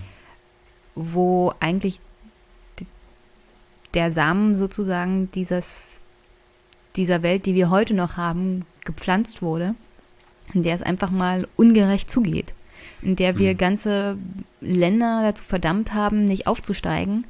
Und wenn jetzt Indien auch zunehmend, China so und so, anklopfen und sagen, ja, schön, dass ihr jetzt über Jahrhunderte, Jahrtausende euren Aufstieg hattet, jetzt sind wir dran, ne? Mhm wo haben wir das Recht, ihnen das vorzuenthalten oder zu verbieten? Und mhm. da, dieses Argument kommt von diesen Ländern auch öfters. Mhm. Und da, ja, darauf glaube, hat man einfach keine moralische Antwort mehr. Genau, genau, da gibt es kein moralisches Anrecht drauf. Dennoch gilt natürlich, dass man sagen muss, es kann jetzt nicht alle Welt ins Flugzeug steigen. Nur die Frage ist, mhm. welche Konsequenz zieht man daraus? Und ich würde zum Beispiel sagen, dass wir im Westen auch daraus die Konsequenz ziehen müssen, einen bestimmten Wohlstand abzugeben. Ja. Also, äh, und, und, das sind ja auch teilweise Dinge, wo ich es verrückt finde, dass wir da überhaupt drüber diskutieren. Sachen wie Inlandsflüge. Mhm, ja. so, oder überhaupt innereuropäische Flüge, dass sowas überhaupt diskutiert werden muss, halte ich für völlig verrückt. Ich persönlich ich hätte nichts dagegen, wenn wir Inlandsflüge, innereuropäische Flüge generell verbieten. Ich hm. mag so und so eher lange Zugfahrten. Also wenn ich unterwegs bin, dann lieber doch mit dem Zug. Weil das ist auch viel gemütlicher, wenn die Bahn natürlich pünktlich ist. Also das ist aber noch ein hm. ganz anderes Thema. Genau, wir brauchen ein funktionierendes europäisches Bahnsystem, ja. das auf jeden Fall. Aber dann müssen wir zum Beispiel sagen können, gut, und jetzt Euro, innereuropäische Flüge halt weg. Passiert. Also ähm, ich sag's mal so, wenn ich versuche von Berlin nach Paris zu kommen, dann ist halt ein Flugzeug günstiger als eine Bahnfahrt und das kann nicht sein. Ja. Kein Widerspruch, Ole. Ja, ja, ja. Nee, ich dachte mir auch, dass wir da keinen Widerspruch haben. Aber ich wollte es nur noch mal sagen. Also da muss man, glaube ich, im Westen äh, sich auch klar machen, dass das nicht funktioniert und dass man dann halt äh, fünfmal so lange bitte Bahn fahren soll, wenn man der Meinung ist, man muss unbedingt nach Paris kommen. Ja, also man muss ja noch nicht mal fünfmal so lange Bahn fahren, wenn wir einen vernünftigen mhm. Verkehrsminister hätten, der nicht unbedingt aus ja. Bayern kommt, der sich mal über, um den Zugverkehr kümmert ja. und die entsprechenden Streckenanbindungen dann ginge das auch schneller. Es geht halt darum, dass die Prioritäten ganz anders gesetzt werden, dass es nicht mehr darum geht, billig und schnell irgendwo anzukommen, dass, sondern dass man sich vielleicht auch mal die Zeit nimmt für eine Zugfahrt. Ja, da sind wir nicht in 45 Minuten in Köln oder so, sondern das dauert dann halt zwei, drei Stunden. Aber das ginge auch schneller, wenn man, wie gesagt, entsprechend investiert und die Infrastruktur ausbaut. Aber. Ja, und solange das nicht passiert ist, glaube ich, und da sind wir wieder bei dem, was wir schon eben gesagt mhm. hatten, ist das moralische Recht zur Bevormundung doch sehr gering. Und es führt uns vielleicht auch zurück zu Colin Crouch, weil der natürlich auch über Neoliberalisierung schreibt. Und da kann man zum Beispiel ja auch das Projekt Deutsche Bahn sehr gut als Beispiel bringen, wie die umstrukturiert worden ist. Oh ja. Also auch, auch das äh, ist ja letztlich, also glaube ich, kann man schon sagen, ein Debakel geworden.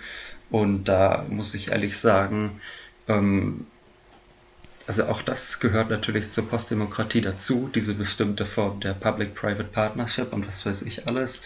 Ähm, und äh, auch das ist Postdemokratie, würde ich sagen, wenn so ein Gemeineigentum veräußert wird. Hm. Ja, dieser Privatisierungswahn, den vor allem auch ostdeutsche Kommunen nach der Wende extremst erlebt haben.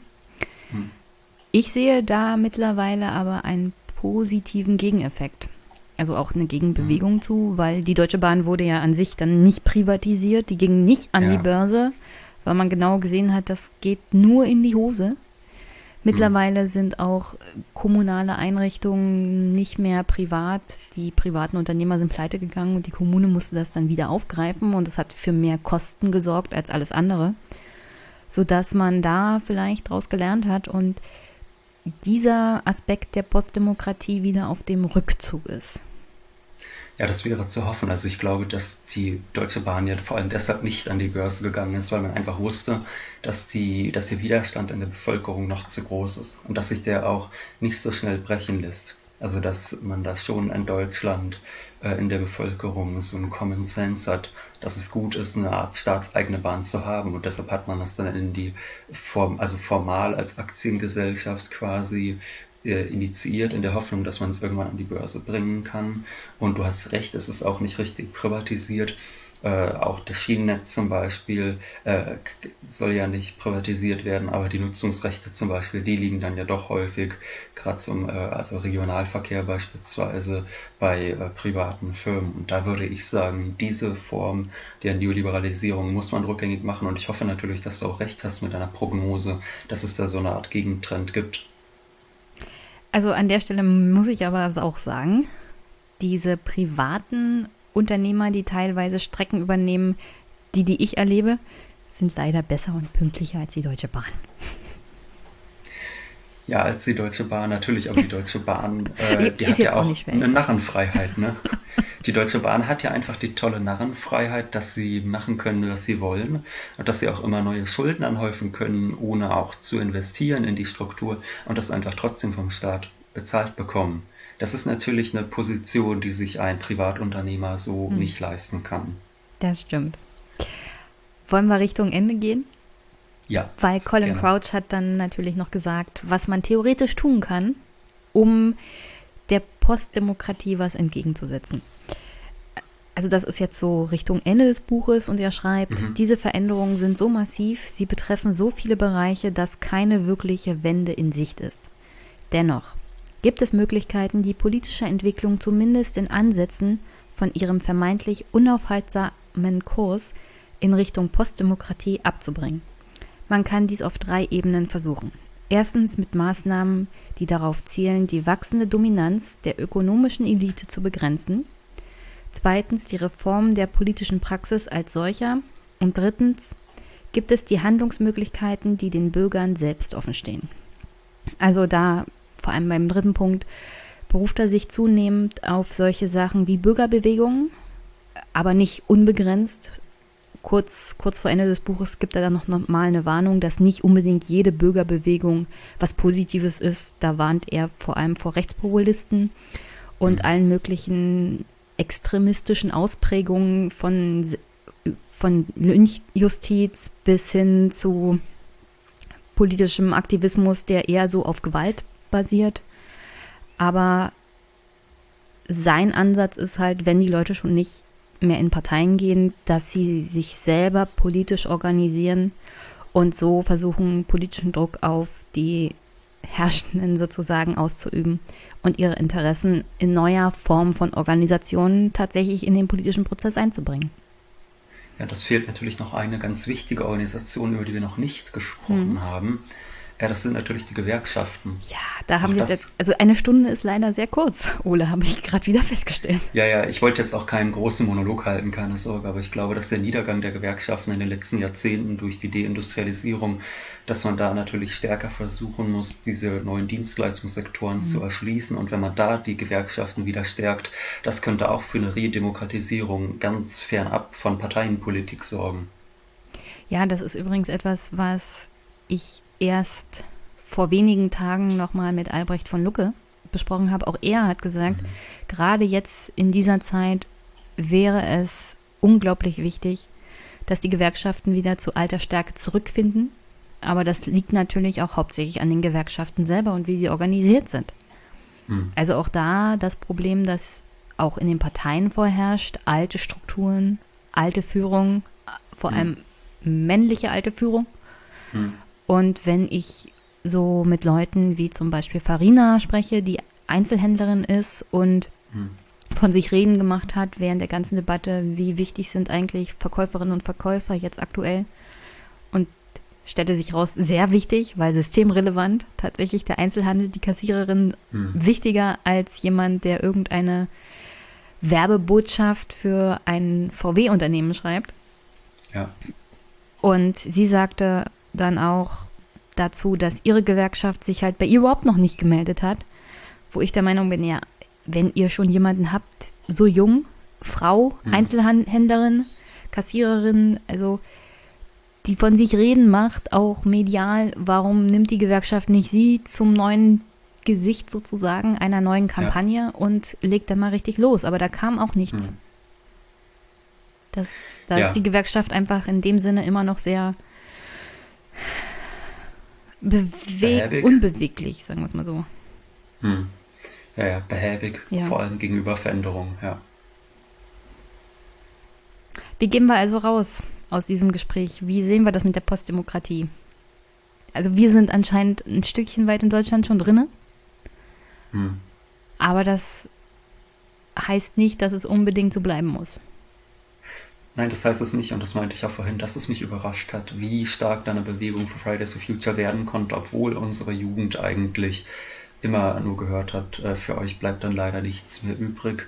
Und von daher, glaube ich, muss man jetzt nicht mit einer äh, ganz desolaten Hoffnungslosigkeit hier rausgehen aus so einem Gespräch.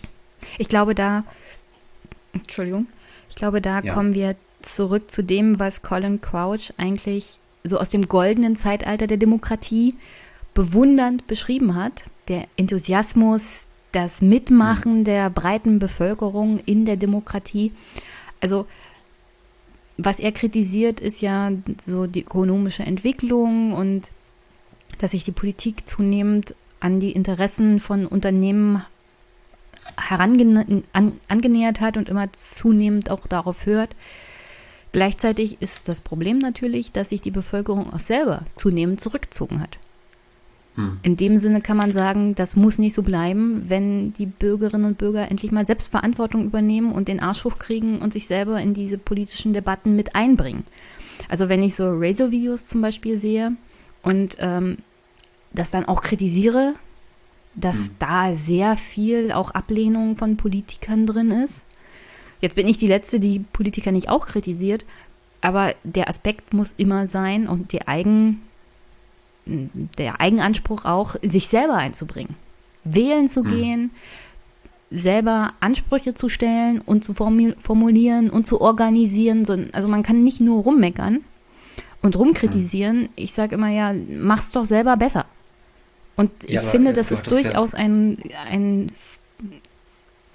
das ist durchaus ein Anspruch, den man an andere Menschen, die Politiker kritisieren, auch haben darf.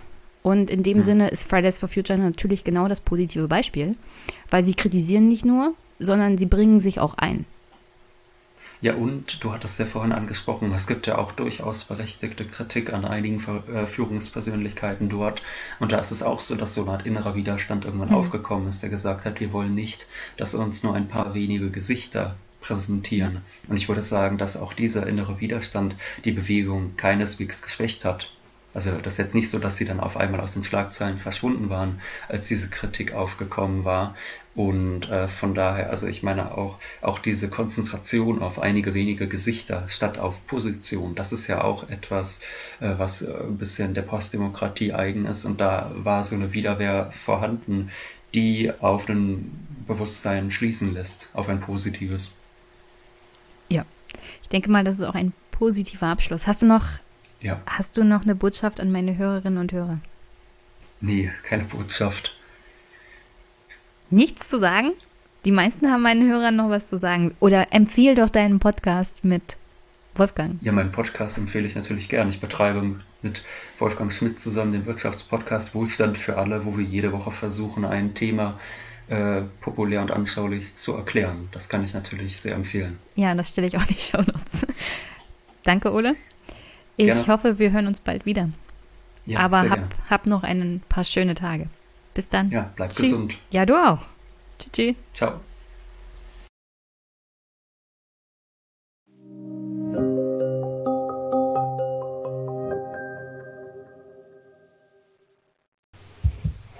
So, also machen wir mal kurz vor der Sommerpause nochmal mit Alexander Thiele. Hi. Hi Jenny. Ich kann dich ja sehen. Ich habe ihm gerade gewunken. Er, ihr seht das nicht, ihr hört das nur. Und ich habe mittlerweile hier drei Bücher rumzuliegen von dir, Alexander. Eins davon, der gefräßige Leviathan. Und ich dachte, das mache ich noch mit dir zusammen vor der Sommerpause, weil ich habe in der gleichen Folge auch noch eine Buchbesprechung zusammen mit Ole Niemon. Da geht es um das Buch von Colin Crouch, Postdemokratie. Und ich denke mal, das passt ganz gut zusammen. Ja. Aber ich muss dir sagen, ich bin völlig fertig. Du auch, wie du gerade erwähnt hast. Ich bin auch völlig fertig. Ich hatte gerade eine kleine Podcast-Krise, Jenny. Ich kann ganz nachvollziehen, wie es dir geht. Ähm, die Aufnahme hat vorgeblich, jedenfalls haben wir das anderthalb Stunden geglaubt, nicht funktioniert und die war aber schon abgeschlossen und äh, meine Mitarbeiter ähm, befürchteten Schlimmstes äh, im Hinblick auf meine Laune, aber dann hat mein Technikfreak es wieder hingekriegt und es ist alles da und ich bin jetzt ganz glücklich und jetzt kann für mich gar nichts mehr schiefgehen. Das ist gut, aber auch sehr mutig, eineinhalb Stunden zu podcasten wissen, ob das klappt oder nicht. Naja, es sah ja so aus, als ob es klappt. Es ging dann mit dem Download, hat es nicht mehr funktioniert und es war also, es war irgendwie ganz wild. Es an sich lief alles wie immer und eigentlich war alles gut, aber dann war es plötzlich nicht mehr gut und du kannst dir vorstellen, dann habe ich meinen Kaffee noch umgeschüttet und dann habe ich äh, ah. meinen Kaffee erst gar nicht erst ins, in, in, in, die Tasse laufen lassen, sondern die Kaffeemaschine hatte keine Tasse drunter. Dann ist äh, das alles auf mein neues Buch geklippt. Also es war alles, äh, war kein schöner Tag bis jetzt. Aber jetzt bin ich total gut gelaunt, weil jetzt hat es ja geklappt. Oh, jetzt aber schwere, schwere Erwartungsdruck wird ja aufgebaut. Absolut. Ähm, siehst du mal, ich hatte den ganzen Tag noch nicht mal einen Kaffee, aber all das, was du gerade erzählt hast, kenne ich nur zu gut. Äh, vom Anfang meines Podcasts, von der Mitte meines Podcastens und vom Ende meines Podcastens bisher. Also immer ist irgendetwas, immer funktioniert irgendetwas nicht. Und das mit dem Kaffee kenne ich auch nur zu gut. Deswegen habe ich eine schwarze Tischunterlage mit dabei. Wenn da was umkippt, sieht man es nicht. Man wischt es einfach ab und dann die Flecken sieht keiner. Ja, bei mir hat es auch noch die Seminararbeiten der Studierenden erwischt. Also, naja, was soll's. Sie kriegen alle eine Eins. Sie kriegen alle eine Eins, genau. das kannst du ja nicht so machen wie der Ministerpräsident von Nordrhein-Westfalen, Herr Laschet, der irgendwie mal seine der verliert die einfach und gibt dann trotzdem eine Eins. Ja, das, äh, ja, so kann ich es auch machen. Aber noch, ich kann sie ja noch lesen. Es ist okay. Ich werde sie wohlwollend begutachten. Nein. Mindestens, das ist mindestens so. Was ist denn in der Zwischenzeit passiert, bevor wir zu deinem Buch kommen?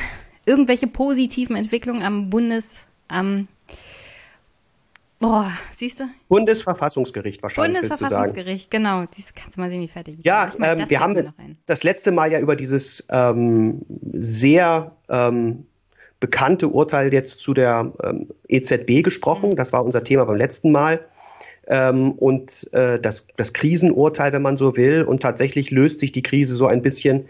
Es scheint eine Lösung zu geben für das, was dem Bundestag und der Bundesregierung aufgetragen worden ist. Wahrscheinlich wird also das Bundesverfassungsgericht sich damit abfinden, was da passiert. Eine Absprache zwischen der EZB, der Bundesbank, der Bundesregierung und dem Bundestag.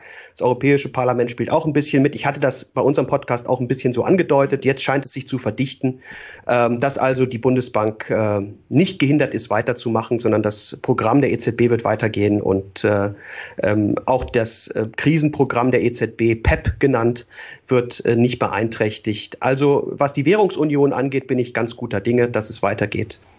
Kurz danach gab es ja dann ein weiteres Urteil, da ging es ja Richtung, also auch Begrenzung von staatlichen Machtausübungen im Ausland. Ich glaube, Überwachung von Journalisten und Journalistinnen Richtig. und Journalisten durch den Verfassungsschutz und ähm, ja, Geheimdienste also, im Ausland. Juristisch gesprochen ging es um die Frage der Geltung der Grundrechte im Ausland. Ähm, also inwiefern sich äh, nicht zuletzt Ausländer im Ausland auf deutsche Grundrechte äh, berufen können, äh, wenn sie durch den BND überwacht werden. Also man hat, der BND hat natürlich vor Augen äh, ausländische Terroristen, die da sitzen und im Grunde den nächsten Plan aushecken. Und man ist natürlich schnell geneigt zu sagen, also wieso sollten die jetzt Grundrechtsschutz genießen? Das Grundgesetz gilt in Deutschland, Territorialprinzip, wenn man so will. Ähm, warum sollten die jetzt äh, sich auf die deutschen Grundrechte am Ende noch mit einer Verfassungsbeschwerde am besten in Karlsruhe berufen können und sagen können, wir wollen hier in Ruhe unseren Terror planen? So stellt sich das der BND vor. Ganz so ist das nicht.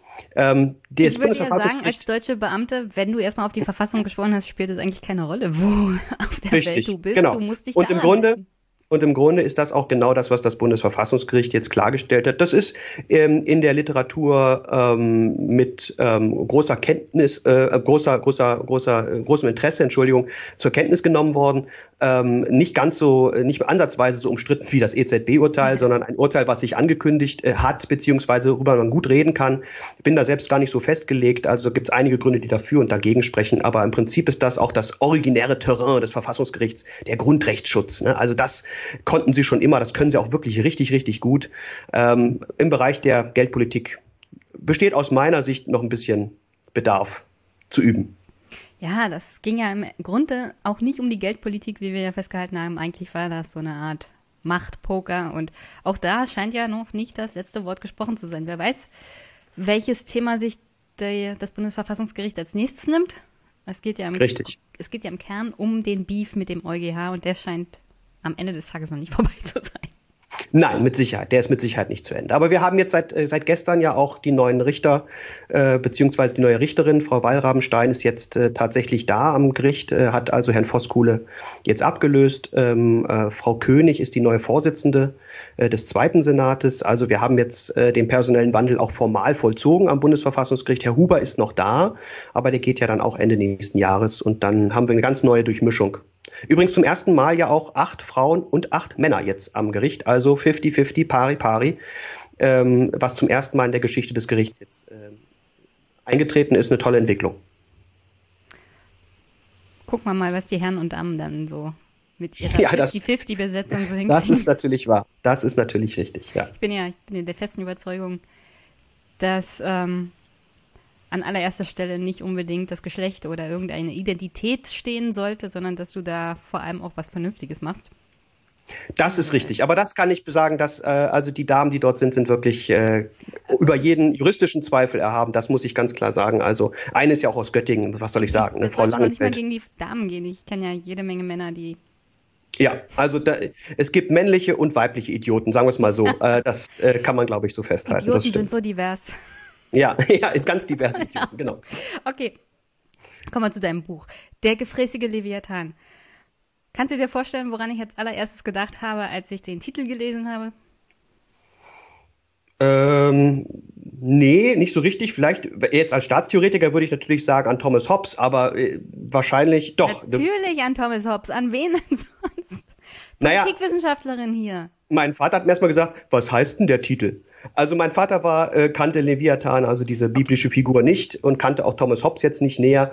Ähm, aber es ist natürlich eine Anlehnung an Thomas Hobbes, ohne dass ich da auch nur ansatzweise behaupten wollte, dass meine Schrift jemals so einflussreich wird. Mit Sicherheit nicht.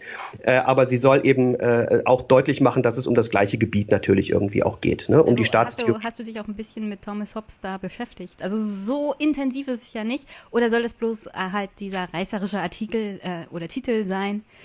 Wo die meisten ja. Leute dann halt denken, ah, Leviathan schon mal gehört, vielleicht sollte ich da mal reingehen. Genau, ich fürchte, die meisten Leute denken eher, was soll das denn sein? Das ist ja mein Eindruck in letzter Zeit. Aber im Prinzip genau, äh, es, ist, es ist ein reißerischer Titel so ein bisschen. Äh, ich erkläre ihn ja dann auch schon. Ähm, der Leviathan steht für mich eben jetzt äh, für den modernen Staat und gefräßig ähm, meint für mich eben einfach, dass er im Grunde im Laufe der Jahre alle anderen Herrschaftsformen, die es auf der Welt so gab, irgendwie, ja, aufgefressen hat, ja, so im Grunde, also sich drüber, ebenfalls drüber gelegt hat. Also ich meine, wir haben eben keine tribalistischen Herrschaftsformen mehr. Die haben wir in kleinen Bereichen irgendwo mal, ja, äh, in manchen Regionen der Welt gibt's das, aber im Prinzip ist die Welt in Nationalstaaten, in moderne Staaten aufgeteilt. Also irgendwann muss es passiert sein, dass dieses Herrschaftsmodell sich durchgesetzt hat und es hat eben die anderen wirklich auch gefressen. Das ging auch gewalttätig natürlich zur Sache. Gerade bei der Kolonialisierung war das jetzt kein friedlicher Prozess, aber es ist Fakt, dass wir heute eine Welt von Nationalstaaten haben. Ne? Nationalstaaten Staaten, Nationalfarben, Nationalmannschaften, Nationalflaggen, Nationalfeiertage. Also das kennt eigentlich, ähm, kennen wir von Ost bis West. In China gibt es das genauso, den Nationalpass, die Nationalstaatlichkeit wie in den USA. Wir haben es eigentlich eine Welt von Nationalstaaten. Das wollte ich damit zum Ausdruck bringen. Ja, du hast das Buch ja im Großen und Ganzen auch in vier Titel, äh, in vier Kapitel unterteilt. Liebe Hörerinnen und Hörer, verzeiht mir, es ist wirklich. Sie braucht ihren Urlaub, Leute, sie braucht ihren Urlaub. Ja, ich brauche meinen Urlaub in vier Kapitel unterteilt und mir gefällt vor allem auch der historische Aufriss, den du machst. Also sowohl der inhaltliche, die, also erste Kapitel, zweite Kapitel, inhaltliche Auseinandersetzung und dann sich nochmal vor Augen führen, welche anderen Formen von durchaus sehr erfolgreichen Staaten es bis so, sagen wir mal, als wir hier im Mittelalter waren und die schwarze Pest in Europa sozusagen gewütet hat und China zum Beispiel schon eins der erfolgreichsten modernen Staatsgebilde hatte, das man sich überhaupt vorstellen konnte. Und an der Stelle würde ich gerne mal, wie du, also, dass du mir mal und den Hörerinnen und Hörern erklärst, wie konnte das passieren, dass China ein Weltreich schon im Mittelalter war mit einem unglaublich erfolgreichen auch Staatsgebilde und das praktisch in Protektionismus verfallen ist, in sich selbst sich zurückgezogen hat, während in Europa nach dem Schwarzen Tod sozusagen ein, eine Expansion sich sozusagen durchgeschlagen hat, auch über die Einführung des neuen modernen Staates, das zu Kolonialismus, Sklaverei und all dem anderen wirklich grausamen Verhalten geführt hat, was wofür Europa ja dann in den nächsten Jahrhunderten bekannt wurde?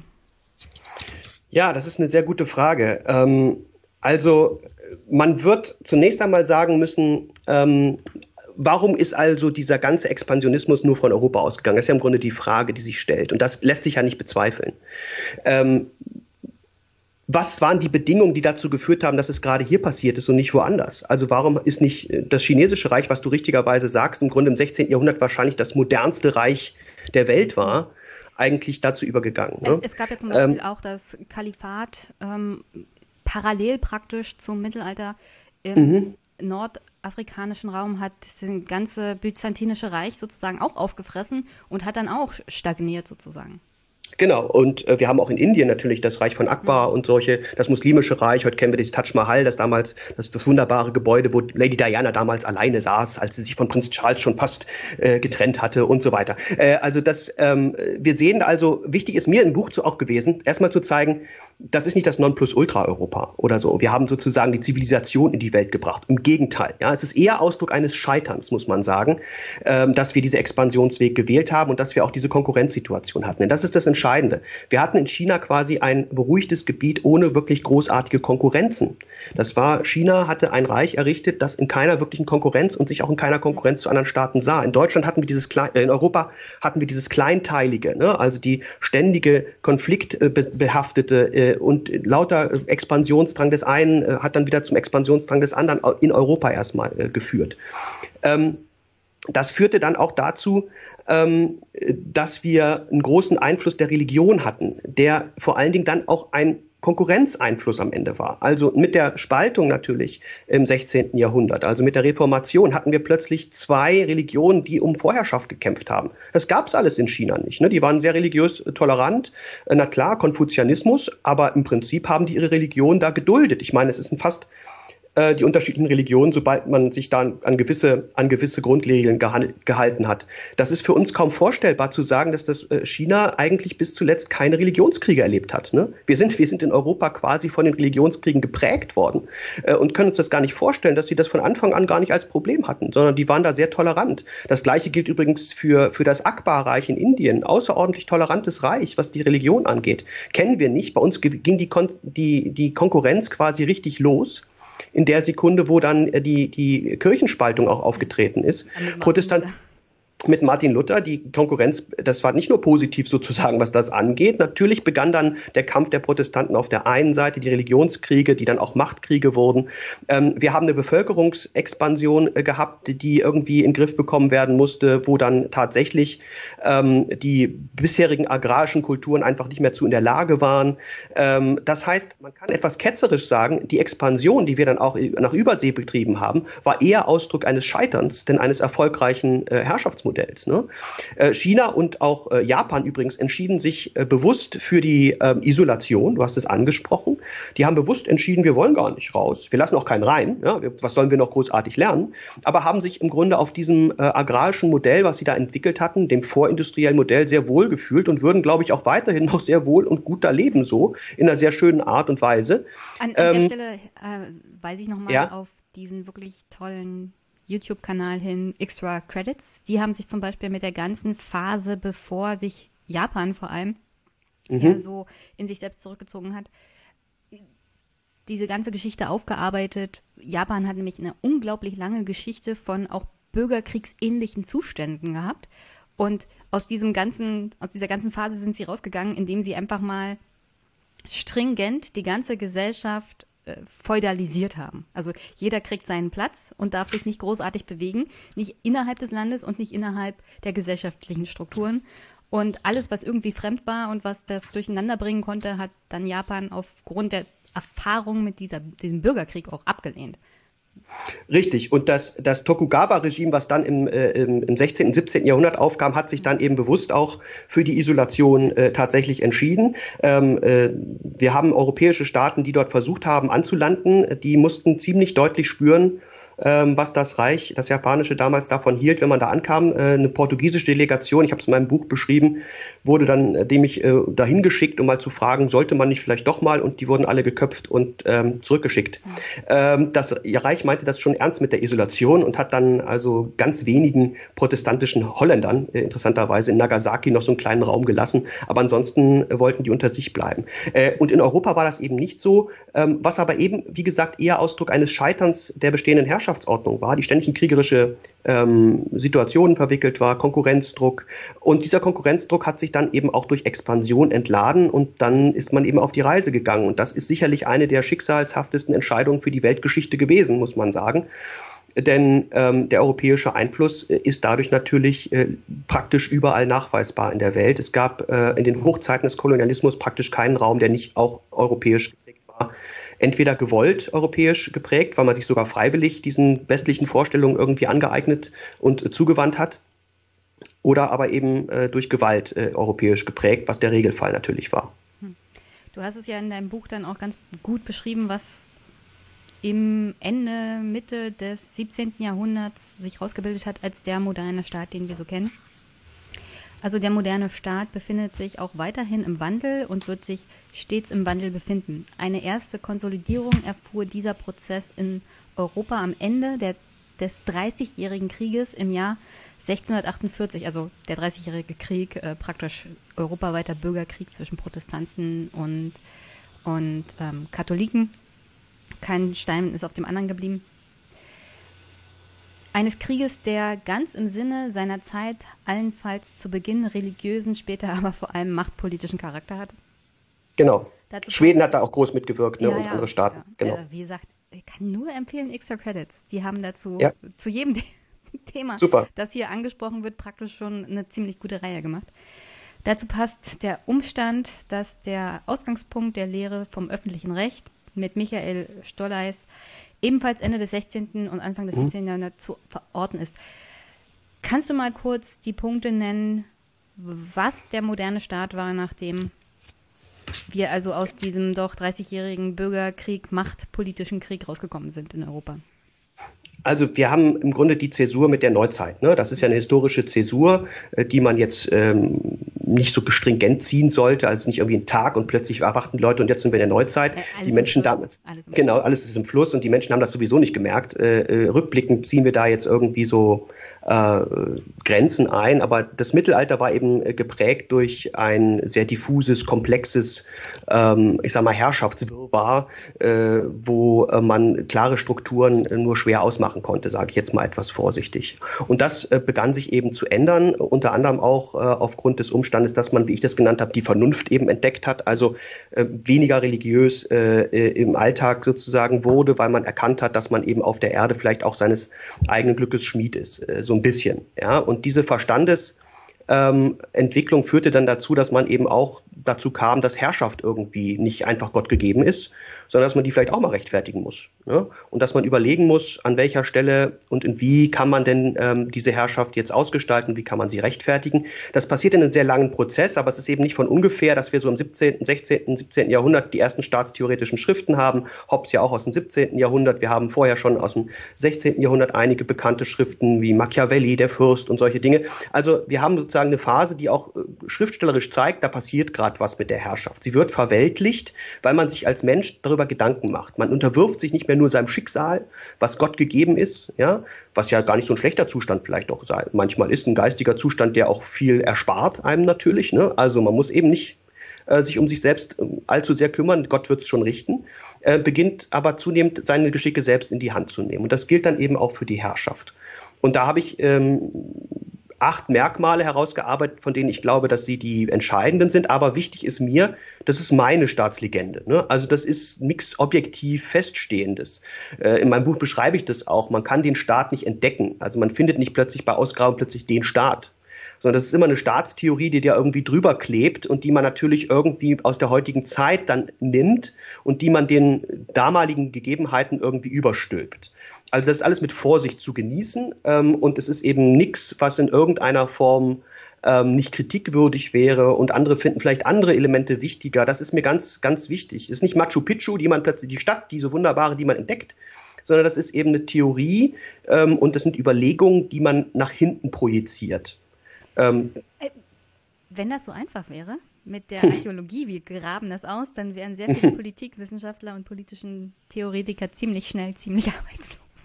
Genau so ist es. Nur also, ist es, man hat, man äh, hat zu, manchmal den Eindruck, ne? übrigens, ne? Zu Hobbes übrigens noch kurz, der hat ja seine politische Theorie und seine Staatslehre auch geschrieben unter dem Eindruck des englischen Bürgerkriegs. Also alles Absolut. das, was auch da damit zu tun hatte. Erstmal ist das ganze System zusammengebrochen, der König wurde geköpft. Äh, es gab keine, ich glaube kaum eine Stelle in England, die nicht irgendwie mit blutigen Kämpfen zu tun hatte. Es war riesiges Chaos und das prägt, glaube ich, so diese ganze, vor allem das 17. Jahrhundert, die Phase in Europa, sehr viel Krieg und Elend und Chaos und aus diesem Chaos will man halt rauskommen, vor allem dadurch, dass man eine, eine sichere Organisation hat, in der man nicht davor Angst haben muss, dass mal wieder irgendwelche marodierenden Söldner einem den ganzen Hof abbrennen. Genau so ist es. Also daraus entsteht dann auch der primäre Staatszweck, der bis heute Gültigkeit hat, äh, nämlich der, die Friedensordnung zu etablieren. Ähm, das kann man auf verschiedenen Wege machen. Hobbes hat natürlich dafür dann eben den Leviathan sich ausgedacht, also eine Figur, die quasi die gesamte Staatskraft äh, und Staatsgewalt bei sich bündelt ähm, und ähm, in, in einem vertraglichen Verhältnis geben alle Bürgerinnen und Bürger, äh, in dem Fall eigentlich gesagt nur Bürger, muss man ganz ehrlich sagen, äh, geben also die Bürger damals äh, die, ähm, äh, die, die, die Macht vollständig und umfassend in die Hand dieses einen, der dann dafür Sorge trägt, ähm, dass, dass die, die Friedensordnung durchgesetzt wird. Das sind die Vertragstheorien, die mit Hobbes beginnen ähm, und die dann eben fortgesetzt sind. Und äh, man sieht eben diesen unglaublichen Terror und diese unglaubliche Angst, überhaupt zu überleben, ähm, wo man auch mal sehen kann, diese, diese, dieses Scheitern-Motiv, was ich vorhin genannt habe. Also die Gesellschaftsordnung, die Herrschaftsordnung ist irgendwie gescheitert, weil man eben ständig im Krieg sich befand, ständig irgendwie Angst haben musste, dass man äh, stirbt und so weiter. Konsequenz ähm, waren dann eben diese Vertragstheorien. Ähm, und das ist auch der erste Aspekt, äh, nämlich die Zentralisierung der Macht- und Herrschaftsverhältnisse, die mit dem modernen Staat einhergeht. Ähm, im, Im Mittelalter ist das noch sehr diffus, auf sehr viele Leute verteilt und aufgeteilt, die Macht. Ähm, während im 16. Jahrhundert so ein Prozess der Zentralisierung beginnt, der dann natürlich im Absolutismus seine, seine, seinen Höhepunkt erreicht. L'état c'est moi, ja, Ludwig XIV., der also die gesamte Staatsgewalt quasi in sich und in einer Person bündelt.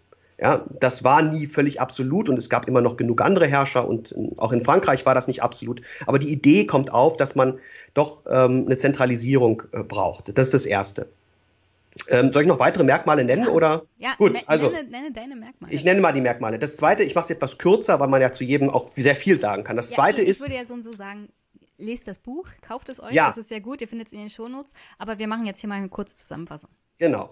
Das zweite Element ist die Säkularisierung bei Konfessionalisierung. Was heißt das? Also wir hatten einen ständigen Kampf zwischen Staat und Religion. Ne? Also wir hatten ständig Kämpfe auch im Mittelalter. Wer ist jetzt eigentlich der Chef im Ring? Ne? Der Papst oder ist es der König? Ist es der Kaiser?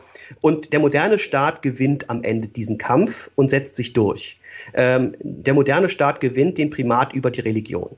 Das heißt nicht, dass der Staat areligiös wird, überhaupt nicht. Das Gegenteil ist der Fall. Er bekennt sich in der Regel zu einer bestimmten Religion. Ja? Er ist protestantisch oder er ist katholisch. Mhm. Aber es ist der Staat, der darüber entscheidet. Es ist sozusagen die staatliche Instanz, die äh, auch die Religionsfrage für sich verbindlich entscheiden kann und nicht mehr die Kirche, die das in irgendeiner Weise vorgibt.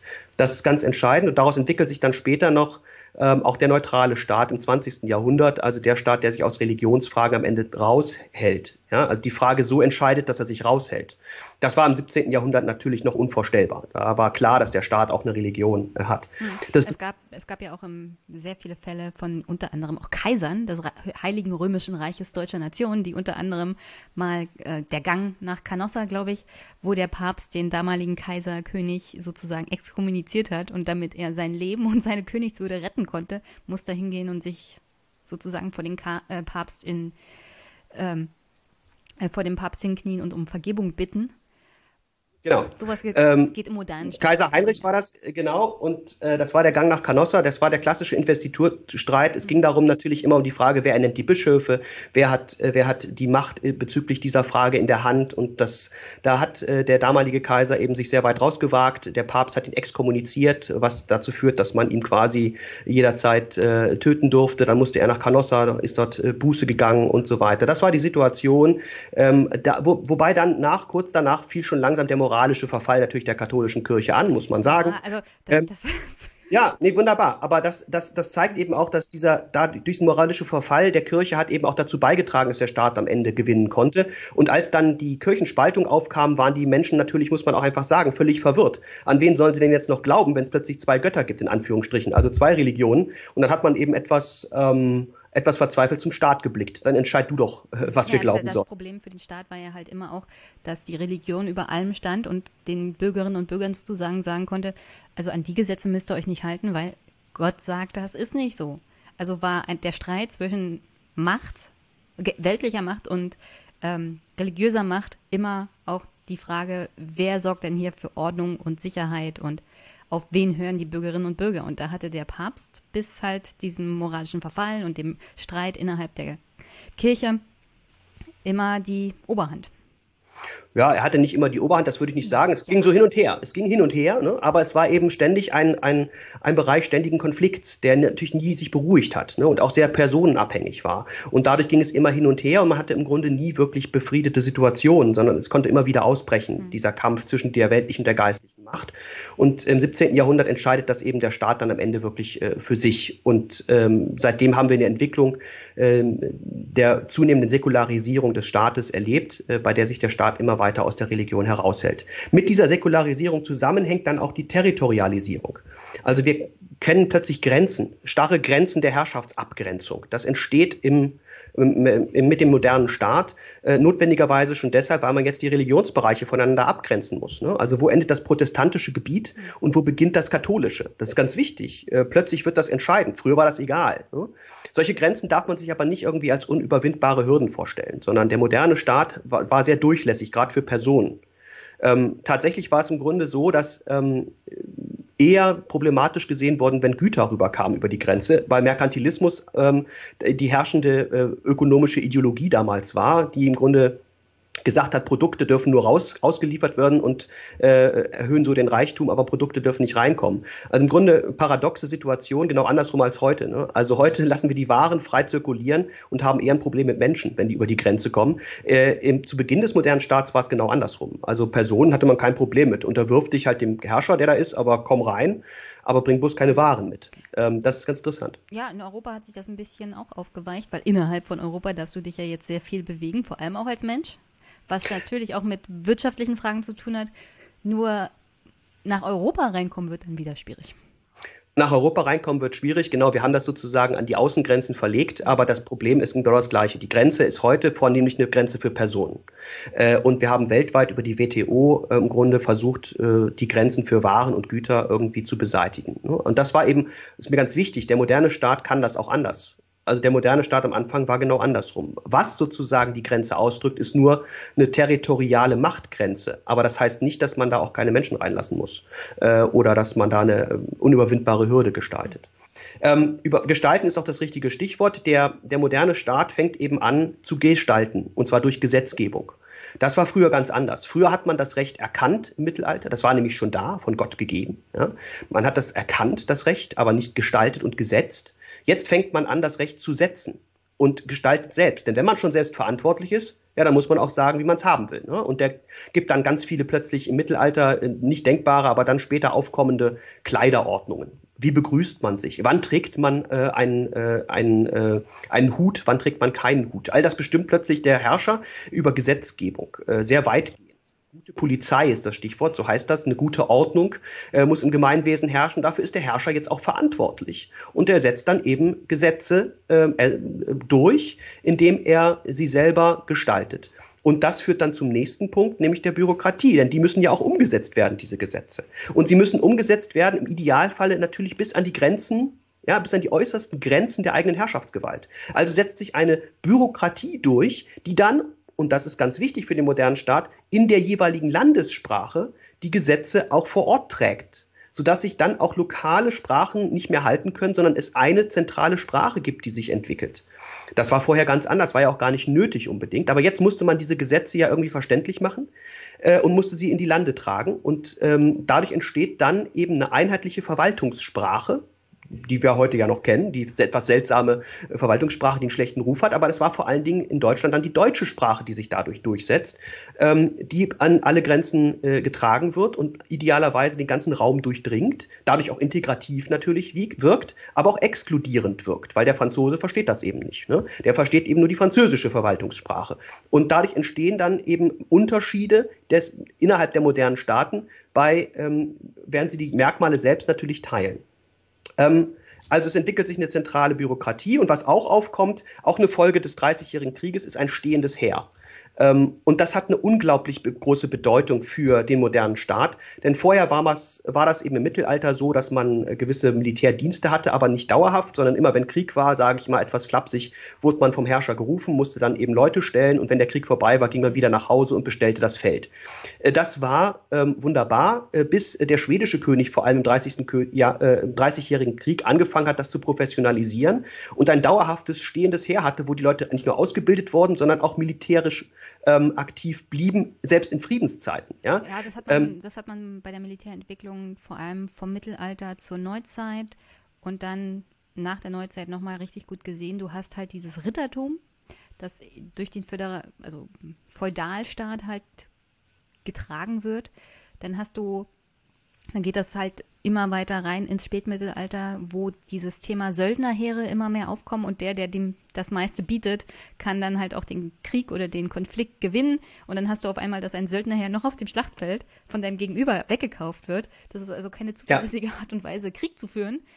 Ähm, so ist ja, es. Dann kommt halt das stehende, also diese Idee von einem stehenden Heer aus Schweden mitgebracht während des Dreißigjährigen Krieges und dann zeigt sich, dass so ein doch verlässliches Heer, vielleicht aus deinen eigenen Soldatinnen und Soldaten, die auch deine eigene Landessprache zum Beispiel sprechen und ausgebildet werden, die du permanent vielleicht ein bisschen bezahlst, aber die zur Not halt dir gegenüber als Herr sozusagen, als Machthaber äh, loyal sind, doch sinnvoller ist.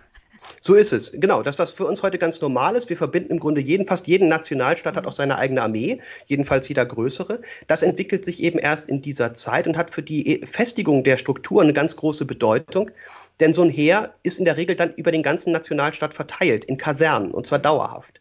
Ist da auch dadurch auch symbolhaft ständig präsent. Also man sieht Gute sozusagen. Wirtschaftliche Investitionen auch für die Orte, wo sie stationiert sind. Absolut. Wirtschaftliche Bedeutung hat das Heer, eine sehr große wirtschaftliche Bedeutung in der Tat, äh, weil, weil der Staat anfängt, auch dieses Heer zu unterhalten. Also es entwickelt sich eine sozusagen Militärwirtschaft auch, äh, bis heute ja von großer Bedeutung, äh, in, äh, weltweit, muss man leider sagen, in vielerlei Hinsicht. Du willst ja, dass deine Soldaten auch intelligent sind. Bis so ist es. Bis, bis zu einem gewissen Punkt bis zu einem gewissen Punkt will man das haben, genau. Wobei sich das erst, wenn man äh, ganz ehrlich ist, im 19. Jahrhundert herausbildet und äh, äh, die, die Schulpflicht dann erst sozusagen wirklich greift im 19. Jahrhundert. Aber man hat jedenfalls ein stehendes Heer, was eben sehr integrativ wirkt und was in, bis heute in vielen Staaten sehr integrativ wirkt. Wir haben jetzt gestern oder vorgestern die große Parade von Putin gehabt, ne? Ähm, Militärparade. Das, äh, ist ja in Friedenszeiten gerade Putin, ne? Ist ja kein Krieg jetzt, sondern aber dieses Militär wirkt integrativ auch in Friedenszeiten. Das finden wir als Deutsche aufgrund unserer historischen Entwicklung natürlich ein bisschen verstörend. Also wir fänden das sehr komisch, wenn Frau Merkel plötzlich da sitzt und irgendwie die ganzen Panzer vorbei. Gut, die würden in Deutschland vielleicht auch gar nicht fahren, aber jedenfalls im Prinzip. Im Prinzip ja, äh, das, können, das können wir uns schlecht vorstellen, aber auch die Franzosen, also fast jeder andere Staat auf der Welt hat eine andere hat ja. eine andere Umgehensweise mit seinem Militär als wir Deutschen, aufgrund der Tatsache, dass, naja, Zweiter Weltkrieg ja. und alles sowas. Und die Russen feiern das aber vor allem auch ihre Armee als große Befreier Aufgrund der Tatsache, Klar. dass sie halt gegen die Deutschen das ist das große Bef gewonnen ja. haben das ist das große Befreiungsnarrativ, aber es ist eben wirklich auch ein Familienevent. Also man hat das gestern oder vorgestern gesehen. Da kommen Leute aus ganz Russland angereist nach Moskau, um sich diese Parade anzugucken. Und die sind stolz und sind irgendwie auch ja äh, teilweise fast schon gerührt, wenn sie diese Parade da sehen, äh, was man sich nicht vorstellen kann. Also diese integrative Wirkung des Militärs darf man nicht äh, unterschätzen, äh, bloß weil man aus Deutschland eine andere Perspektive hat. Du hast Frankreich angesprochen. Trump hat damals die Parade in Frankreich gesehen und hat gesagt, ich will auch so eine haben. Mhm. Das ist bis heute nicht passiert, weil es viel zu teuer ist. Aber äh, das wird wahrscheinlich noch dazu kommen, wenn er wiedergewählt wird, dass wir also auch so eine riesen Militärparade dann irgendwie durch Washington haben. Keine Angst, ja. wird nicht passieren. Das ich hoffe. Militärparade kann vielleicht tatsächlich eines Tages noch in den USA kommen, aber nicht mit einem Präsidenten. Präsidenten Trump. Ich hoffe, ich hoffe. Ähm, so, das heißt, wir haben also ähm, jedenfalls dieses stehende Heer, was eine integrative Wirkung hat und was eben dann natürlich auch einerseits integrativ wirkt für das jeweilige Staatsvolk in Anführungsstrichen, aber eben auch exklusiv für die anderen. Ne? Also, äh, weil die gehören eben nicht dazu. Ne? Der Nationalstaat ist immer auch schon ein exkludierender gewesen. Ich komme da vielleicht auch noch äh, drauf zurück. Und der letzte Punkt ist die umfassende Staats äh, Steuerfinanzierung. Das jetzt ist das, was jetzt beginnt. Jetzt kommst du mit der Steuerfinanzierung. Ja, ich ähm, bin Mitarbeiterin im Finanzamt. Das ach, tatsächlich. am besten. Den findest du am besten, ist klar. Also der, der moderne Staat ist Steuerstaat. Ne? Und das ja, liegt komm, eben, kein Staat kommt ohne Steuern aus, Leute. Bezahlt eure Steuern. Aber es liegt eben an den vielfältigen Aufgaben, die der Staat eben in der Zeit der, ähm, in der Zeit der äh, Modernisierung jetzt übernimmt. Am Anfang war es der König, der das aus seinem Hausgut bezahlt hat. Ne? Der hat Sachen verpachtet und hat damit das finanziert, Regel, in der Regel einfach seinen Hof finanziert. Jetzt hat er plötzlich eine Verwaltung, die im ganzen Land äh, unterhalten werden muss. Er hat stehende, stehendes Heer, was dauerhaft finanziert werden muss. Er hat äh, Soldaten, die besoldet werden müssen rund um die Uhr. Ähm, er hat ähm, unfassbar viele Aufgaben übernommen durch die Gesetzgebung, die er jetzt gestaltet. Ja?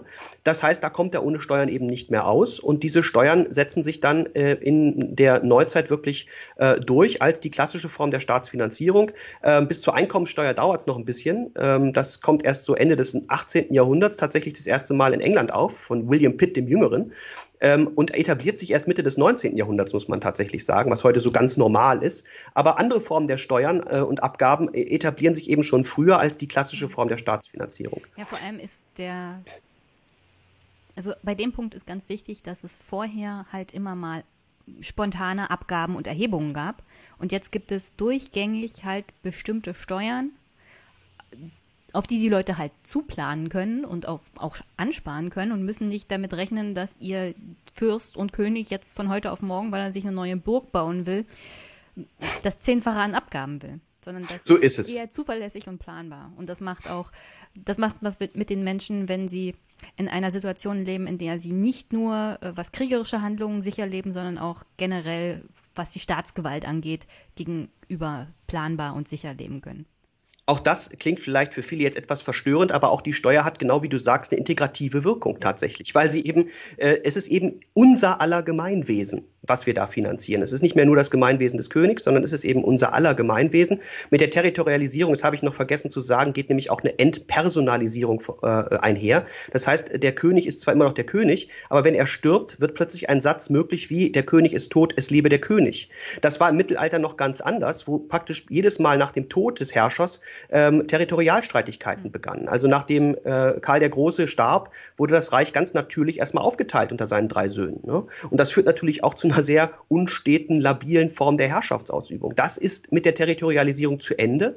Äh, die Territorien, aus, abgesehen jetzt von kriegerischen Auseinandersetzungen, verändern sich aber nicht mehr durch ähm, den Tod des Herrschers, sondern dann kommt eine Nachfolge ähm, und die regiert dann über das gleiche äh, Gebiet quasi. Ne? Und dadurch wird eine Verstetigung tritt ein. Der Herrscher wird ähm, äh, entpersonalisiert und äh, verkörpert den Staat als juristische Person und nicht mehr als natürliche Person. Und auch das tritt eben in, äh, in der Neuzeit in einem langen Prozess ein. Und seitdem sprechen wir auch erst von Staat. Ne? Wir sprechen nicht mehr von dem Reich ähm, Karl des Großen, so wie, so, also so sprechen wir heute vom Reich Karl des Großen, sondern wir sprechen heute eben nicht vom Reich Angela Merkels. Das machen vielleicht manche Reichsbürger, aber, aber im Prinzip sprechen wir eben von Deutschland. Die, ne? die sagen Deutschland GmbH. Deutschland GmbH, genau. Den habe ich auch Richtig. zu tun. Herzlichen Dank. Ja, ach ja, klar, Steuern, logisch. Das lehnen sie natürlich ab, logisch. Ähm, also wir sprechen eben tatsächlich jetzt entpersonalisiert äh, von, von den Staaten als juristischen Personen und äh, identifizieren sie nicht mehr allein mit dem Herrscher und gucken mal, was nach dem Herrscher kommt. Ne? Das ist auch eine Entwicklung, die in dieser Neuzeit eben eintritt. Und das sind dann für mich die sieben zentralen Merkmale, das Staatsvolk. Und das wollte ich äh, sagen. Da wollte ich gerade drauf zurück. Genau. Weil ist mir nämlich aufgefallen, dass, ich meine, das kommt oft vor, vor allem in der so jüngeren politischen Theorie und Staatslehre, dass man sich von dem Thema Drei-Elemente-Lehre von Georg Jelinek doch eher weiter entfernt, weil für ihn war es ja Territorium, äh, Staatsgebiet, Staatsgewalt, Staatsvolk. Staats, ja, Gewalt und Staatsvolk. Und das Thema Staatsvolk ähm, greifst du nicht so richtig auf? Für dich naja. scheint, also es gibt eine eigene also Überschrift. Es scheint, es scheint jedenfalls kein zentrales Element deiner deine Staatslegende zu sein, sondern jeder, der Richtig. sozusagen sich im Staatsgebilde befindet, kann auch Staatsvolk sein. Und so ist es. Die Identifizierung zum Beispiel mit dem Nationalstaat oder das Thema Bürger aufgrund von irgendwelchen rechtlichen Definitionen, wo, wovon wir ja Staatsvolk an sich ableiten, ab, ähm, das hast du in deiner Aufzählung zum Beispiel gar nicht. Richtig, ähm, weil es eben kein Element des Staates äh, äh ist, des modernen Staates als solchem, sondern äh, diese Bedeutung, die das Staatsvolk bekommt, äh, und die uns heute so eminent wichtig erscheint, mhm. ist eben ein Prozess, der erst in der späteren Geschichte des Staats, äh, des modernen Staates auftritt, nämlich zu dem Zeitpunkt, wo er sich demokratisiert. Tatsächlich spielt das Staatsvolk und das Innehaben einer Staatsangehörigkeit, einer formalen Bindung an einen bestimmten Staat, ausgedrückt im Pass und so weiter, im Ausweis und so, erst dann eine Rolle, wo die Staatsgewalt vom Volke ausgeht weil ich erst dann wissen muss, wer zum Volk gehört. Ne? Also erst dann ist es wichtig, dass ich das formal und dauerhaft und stetig zuordne.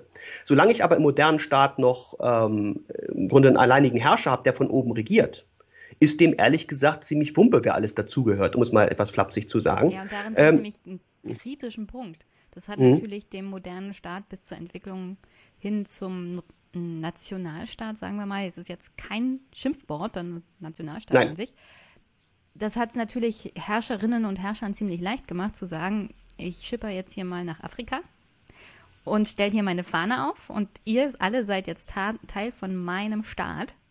Staatsvolk ja. an sich kenne ich nämlich nicht, weil die Gesetze macht ja das Parlament oder die mache ich zur Not alleine. Ja. Und das finde ich dann schon kritisch, weil es den Herrschern des modernen Staates die Möglichkeit gegeben hat, doch zu expandieren ohne Rücksicht auf Verluste. Ja, aber das liegt, letztlich liegt, es daran, dass die modernen Staaten in der frühen äh, Neuzeit eben natürlich keine Demokratien waren, sondern die haben von oben geherrscht. Ähm, sie haben von oben geherrscht und das bedeutet, was war für mich eben ganz wichtig, äh, deutlich zu machen, dass diese Definition des Staatsvolkes zunächst einmal keine Rolle spielt, sondern dass es eben eine demokratische Entwicklung ist.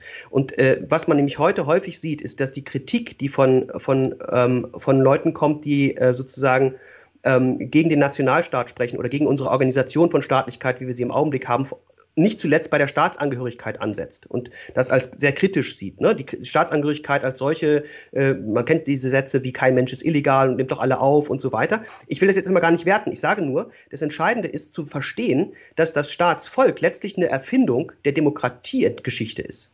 Die Demokratie braucht ein Staatsvolk und das ist ein Zusammenhang, der gerne vergessen wird. Also wer Demokratie sagt, sagt auch Staatsvolk. Das kommt schon zum Ausdruck in dem Satz, alle Staatsgewalt geht vom Volke aus. Das ist die Urdefinition von Demokratie. Dann muss ich aber wissen, wer zum Volk gehört. Das ist einfach eine notwendige Bedingung der demokratischen Ordnung, nicht der autoritären Ordnung. Ich habe ja hier noch ein Buch, da geht es um Legitimation. Legitimität. Mal, ist, ja, Legitimität. Ich denke mal, da ist auch dieser Aspekt ganz wichtig, weil man sich durchaus ja. mal für Demokratie und ihre Entwicklung auch hin in die Zukunft durchaus kritisch mal mit diesem Thema auseinandersetzen sollte, weil ich finde es durchaus richtig, dass man sagt, nicht jeder, der sofort herkommt, hat sofort alle Bürgerrechte. Du musst natürlich jedem Menschen, der hier ist, auch Schutz gewähren. Nur die Frage ist, wie wirst du Teil dieser Gesellschaft, weil durchaus Sprache ja ein Problem ist und nicht jeder sofort die deutsche Sprache erlernen kann, ist klar. Ich sage nicht, dass es nicht jeder erlernen kann, sondern dass es halt schwierig ist, den demokratischen Prozess in Deutschland zu erklären. Ich hatte ja hier jemanden aus Portugal, die sich kommunalpolitisch einbringt. Auch sie hatte am Anfang ja äh, Probleme, sich da reinzufuchteln. Das ist generell so ein, so ein Thema, über das man sich mal kritisch auseinandersetzen kann. Unglaublich, unglaublich wichtiges Thema. Das ist ja auch zentraler Aspekt des letzten Teils meines ja. Buches, äh, wo es darum geht, die Frage aufzuwerfen, wie, wie organisieren wir Zugehörigkeit ähm, in einer Form, die nicht zu den ähm, Ausschließungstendenzen führt, wie es der Nationalstaat macht. Äh, wenn man aber von der Prämisse ausgeht, und das ist mir ganz wichtig, dass Demokratie immer auch mit ähm, Exklusion oder besser gesagt mit Abgrenzung einhergeht. Denn wenn ich Demokratie sage, muss ich eben auch sagen, wer zum Volk gehört. Und dann, wenn ich einfach sage, egal wer hier ist, gehört dazu, so funktioniert das eben nicht. Das heißt aber nicht, dass ich das über Nationen machen muss oder über eine besondere Form der ethnischen Zusammengehörigkeit oder ähnliches, sondern ich kann das rein theoretisch zunächst einmal auf eine friedliche Art und Weise abgrenzen, ohne dass es gleich konfliktträchtig ist und ohne dass es dazu führt, ähm, dass im Grunde die nächsten Kriege programmiert sind. Das muss nicht sein. In der Europäischen Union haben wir das ja vor allem auch auf der kommunalen Ebene sehr gut hinbekommen, dass tatsächlich Richtig. jeder Europäer wählen kann und sich am genau. demokratischen genau. Prozess beteiligen kann. Es ist halt dann bloß schwierig, wenn du ähm, Spanier in Polen bist und da an der äh, Siem-Wahl teilnehmen willst. Absolut. Aber das ist ein lösbares Problem und das kann man eben lösen. Warum kann man das lösen? Ähm, und das ist auch ein wichtiger Aspekt, wie man diese Zugehörigkeit aus meiner Sicht nur organisieren darf. Man darf sie eben nur in einer Form organisieren, dass diese Zugehörigkeit jedenfalls in der Theorie auf erlernbaren Kriterien mhm. beruht. Äh, also ich muss jedem die Möglichkeit geben, dazu zu gehören, indem ich meine Zugehörigkeit auf etwas gründe, was nicht, Achtung, ethnisch, religiös, Herkunft kulturell fundiert ist. Weil wenn ich das tue, spreche ich in einer großen Zahl von Personen, die jetzt gerade schon hier sind, per se das äh, Bürgerrecht letztlich ab oder mache sie zu Bürgern zweiter Klasse. Äh, sondern ich muss die Zusammengehörigkeit auf etwas gründen, was auf erlernbaren und im Jetzt ruhenden Kriterien beruht. Ja, und da ist eben egal, ob jemand Spanier, Portugiese oder sonst was ist. Aber ich muss natürlich äh, gewisse Dinge schon verlangen können. Da hast du völlig recht. Die Sprache gehört dazu, ja, weil natürlich sagen, eine Kommunikation. Die Demokratie gibt einem ja die Möglichkeit, an diesem genau. demokratischen Prozess dann auch teilzunehmen. Du musst nicht zwangsweise äh, den deutschen Pass haben, aber zu dem, zur demokratischen Beteiligung gehört halt auch, dass du die deutsche Sprache ver verstehst. Und selbst wenn Leute, die Wahlprogramme nicht lesen, wenigstens die Möglichkeit dazu hast, sie zu lesen. Und genau, und deswegen darf der Staat das auch verlangen, ja. um die Zugehörigkeit formal zu definieren. Das glaube ich, da bin ich auch völlig, völlig d'accord. Und ich habe auch nichts dagegen, dass wir ähm, bei der Vergabe der Staatsangehörigkeit solche Kriterien anliegen. Der deutsche Staat macht das ja auch. Womit ich ein Problem habe, ist aber, und wo ich sage, das ist sozusagen schon strukturell defizitär, mhm. wenn ich die Zusammengehörigkeit auf Kriterien beruhen lasse, die nicht erlernbar sind. Wie, Wie wenn ich mich und so ein Quark. Geburtsort, ja, oder wenn ich zum Beispiel anfange, wie Israel es in seinem Nationalstaatsgesetz gemacht hat, zu sagen, Israel ist ein jüdischer Staat. Was soll ein israelischer Araber dazu sagen? Wie soll der sich in diesen Staat integrieren, wenn, wenn die Definition des Staates ist, ich bin ein jüdischer Staat? Ähm, das funktioniert natürlich nicht, weil ich nicht erlernen kann, Jude zu sein. Ja, ich dann, bin das, dann müsste man sich auch die Frage stellen, ist das noch eine Demokratie? Naja, eine demokratische Ordnung ist es wahrscheinlich schon noch. Äh, ich finde das aus anderen Gründen möglicherweise problematisch, obwohl ich jetzt das sozusagen den, den, den, das heiße Eisen Israel nur ungern angreife Nein, in diesem Podcast. Eine, also Aber was ich mir fernab von Israel vorstelle, ja. eine Demokratie muss die Möglichkeit haben, dass sie inklusiv ist. Und genau. wenn du sagst, wer diese Religion nicht hat, dann bist du nicht mehr inklusiv. Und dann stelle ich mir schon die Frage, ist das noch eine hundertprozentige Demokratie oder es ist jedenfalls keine, wie ich sie mir äh, vorstelle, muss ja. mal zu sagen. Denn zunächst einmal muss man sagen, demokratische Ordnungen entscheiden selbst über ihre Zusammengehörigkeitskriterien.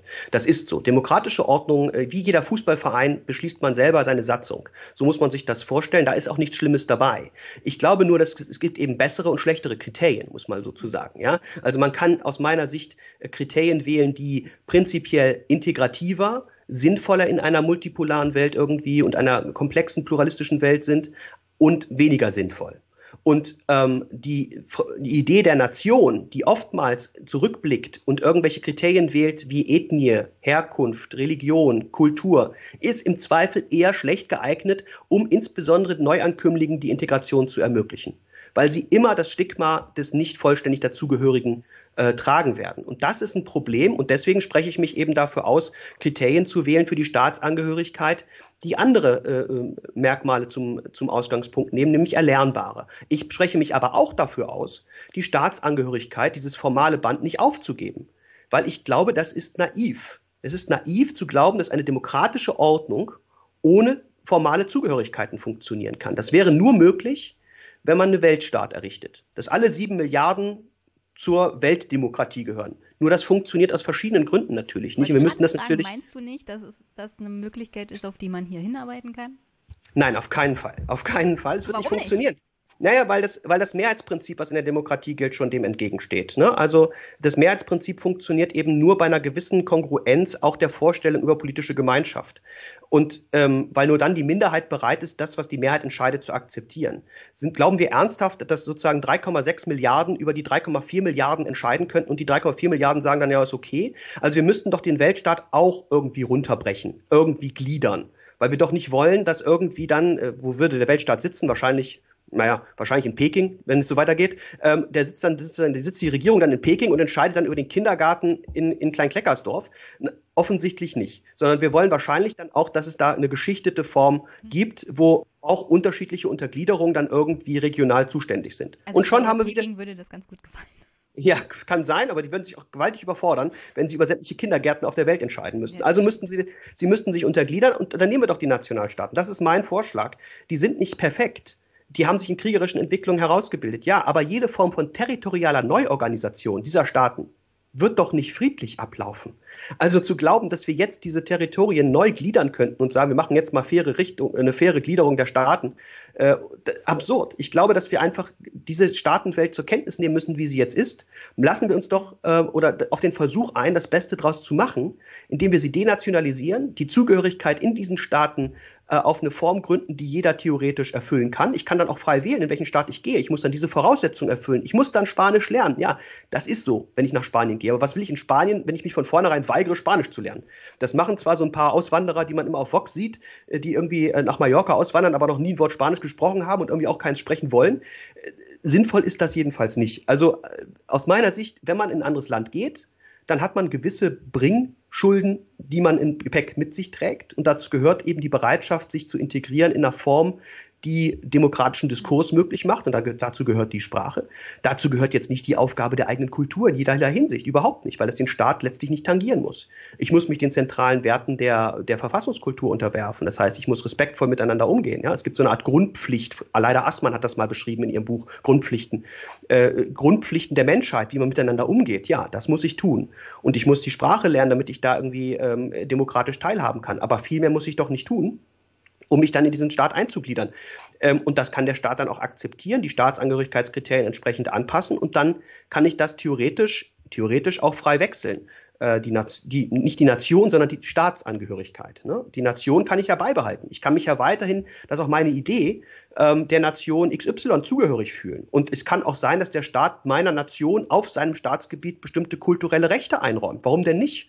Warum soll ich denn nicht meine Feste feiern können und so äh, unter dem Schutz? So wie wir bei Religionen das jetzt ja auch schon machen. Ne? Religionen haben ja auch ihre besonderen Rechte im sonst gleichgerichteten demokratischen Staat. Das kann doch mit der Nation auch funktionieren. So ist meine Vorstellung warum, also woher glaubst du, kommt das, also dieser Abgesang auf den modernen, auch Nationalstaat? Wir können ja gleich zu dem Thema Denationalisierung kommen. Aber woher kommt das, dieser Abgesang auf den modernen Staat? Und äh, während Corona-Zeiten hat sich ja gezeigt, dass gerade der moderne Staat ziemlich erfolgreich ist, wenn man ihn, also wenn man ihn braucht, ist er halt da und löst dann zur Not auch Probleme. Von oben runter dekliniert. Wir haben ja auch, also müssen uns auch darauf verlassen, dass kommunale Ebene funktioniert, ja. Und wir sehen, wenn Not am Mann ist, funktioniert es auch. Also woher kommt dieser... Es kann jedenfalls, es kann jedenfalls. Es kann funktionieren, es, hat, es funktioniert nicht in allen Ebenen, aber das, da ist ja auch jeder Staat und jeder, jedes Machtgefüge ein bisschen mit verantwortlich für. Also woher kommt das, dieser, diese auch ein bisschen Hoffnung auf das Ende des modernen Staates? Ja, ich glaube schon, dass das ähm, im Grunde sind, das sind Thesen, die vor allen Dingen in Europa vertreten werden übrigens. Also man muss, glaube ich, in, äh, weder in Russland noch sonst wo äh, ernsthaft äh, eine Diskussion anfangen, dass der moderne Staat zu Ende sei. Äh, das ist oftmals auch eine sehr europäische Dimension, die das hat, die natürlich mit der Europäischen Union und der Integration zusammenhängt, die ja ein Versuch ist, partiell auch, jedenfalls die Gräueltaten der Nationalstaaten irgendwie zu überwinden, die es ja, ja gegeben aber selbst hat. Dann bräuchtest du ja eine europäische Union, eine europäische Republik oder was ja. auch immer, was ja im Großen und Ganzen ja. nur ein europäischer Nationalstaat wäre. Ja, so sehe ich das ja, ich sehe das ja genauso wie du, Jenny. Ich äh, versuche nur zu überlegen, wo kommt das her? Ich glaube schon, dass die, die, ähm, der Kalte Krieg, das Ende des Kalten Krieges, so eine Art Euphoriephase war vielleicht auch, wo man gedacht hat, äh, jetzt wird sich der demokratische Staat erstmal überall durchsetzen und dann am Ende überwinden wir sozusagen die Herrschaft noch mehr, indem wir äh, quasi auch den, auch den Nationalstaat partiell ähm, ad acta legen können. Ich war nie Anhänger dieser These.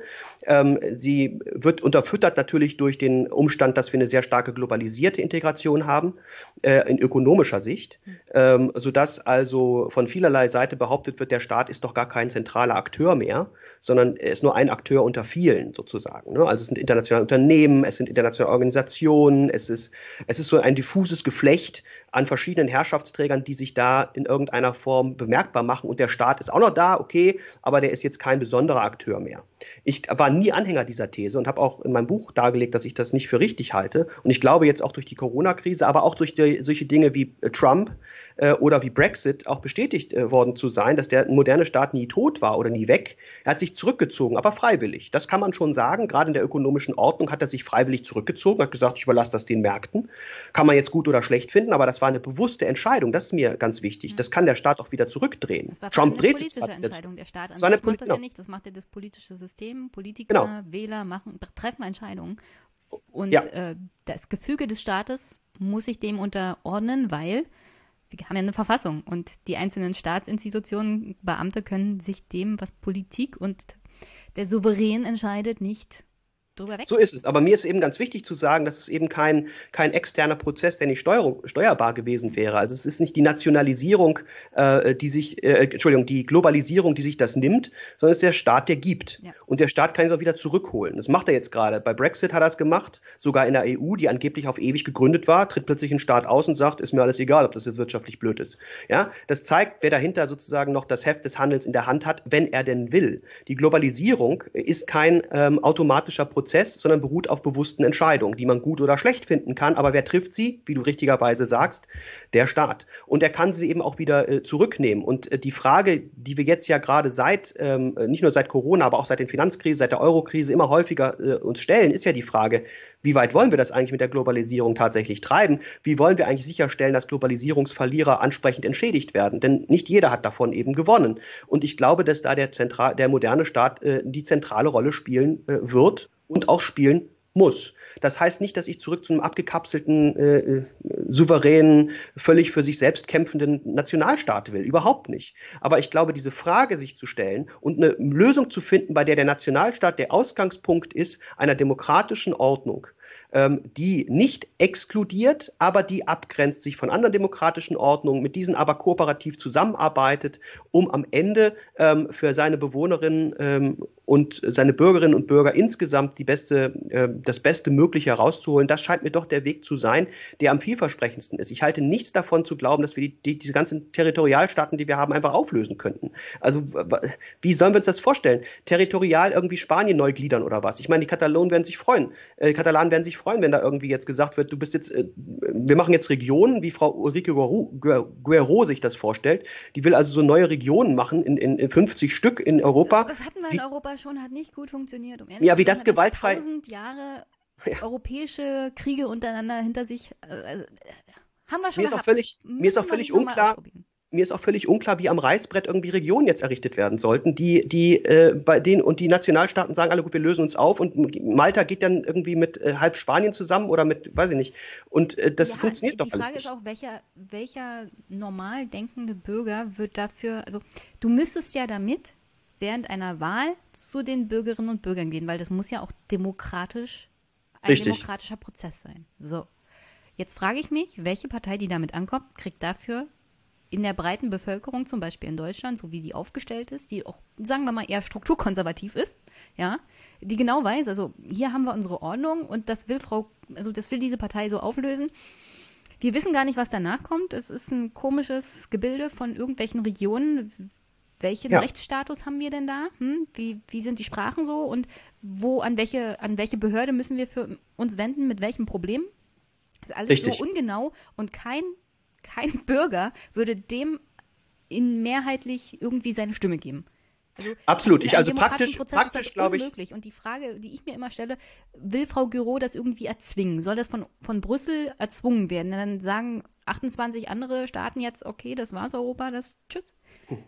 Ja, also theoretisch sehe ich das gleiche Problem wie du. Ich finde es, äh, also äh, in der praktischen Umsetzung das gleiche Problem wie du. Ich finde es eben auch schon theoretisch nicht überzeugend, weil es für mich kein Problem ernsthaft löst, abgesehen von dem Umstand, dass die Europäische Union ein rein regionaler Zusammenschluss ist, ne? was mit dem Rest der Welt. Also ich denke da einfach etwas globaler, vielleicht auch, ja, aber äh, ernsthaft ich, zu glauben. Ich finde so eine Theorien immer ganz toll. Ich sehe das als, ja. als praktisches Problem ja. wegen Politik ja. hat sehr viel mit Praxis zu tun. Und wenn du ja. ganz so viel Theorien machen, wie du willst, aber praktisch scheitert es bei mir in der Regel immer, weil wir in der Praxis ja. Menschen haben, die das nicht tragen werden. Und wenn Menschen das nicht demokratisch tragen, gibt es immer Blut. So und, ist es. Und Krieg, vor allen Dingen. Und das, das möchte ich nicht.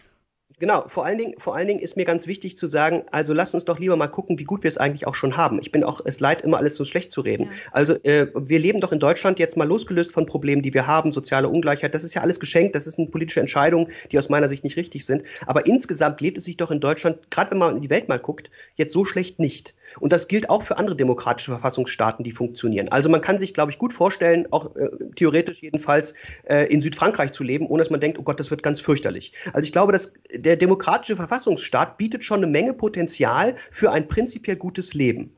Ähm, das kann man immer alles noch verbessern. Aber ist alles sozusagen mit Bausch und Bogen irgendwie zu verteufeln und zu sagen, der Nationalstaat äh, oder der moderne Staat, so muss man es besser sagen, hat gänzlich versagt und funktioniert nicht, das scheint mir nicht richtig zu sein. Der demokratische Verfassungsstaat wie Deutschland, innerhalb eingehegt in einer supranationalen Organisation, der funktioniert doch eigentlich ganz gut. Ja, also wir jammern da bisweilen auch auf ganz schön hohem Niveau. Ich würde das gerne noch verbessern und ich möchte es vor allen Dingen in die Welt tragen, diese Idee, auf eine Form, die vielleicht dann in 200 Jahren dazu führt, dass man das dann vielleicht schafft. Das geht nicht von heute auf morgen auf dem Reißbrett und gerade weil die nationalen Tendenzen ja in manchen Staaten jetzt gerade wieder zunehmen. Man denke an Indien, man denke natürlich auch an die USA, aber Bolsonaro mit Brasilien, das ist ja gruselig, was da passiert. Ja, wir, wir, ähm, haben, wir haben jetzt zum Beispiel vor einer Woche Indien und China gehabt, die sich an einem Territorialstreit, da haben Richtig. Soldaten sich gegenseitig umgebracht.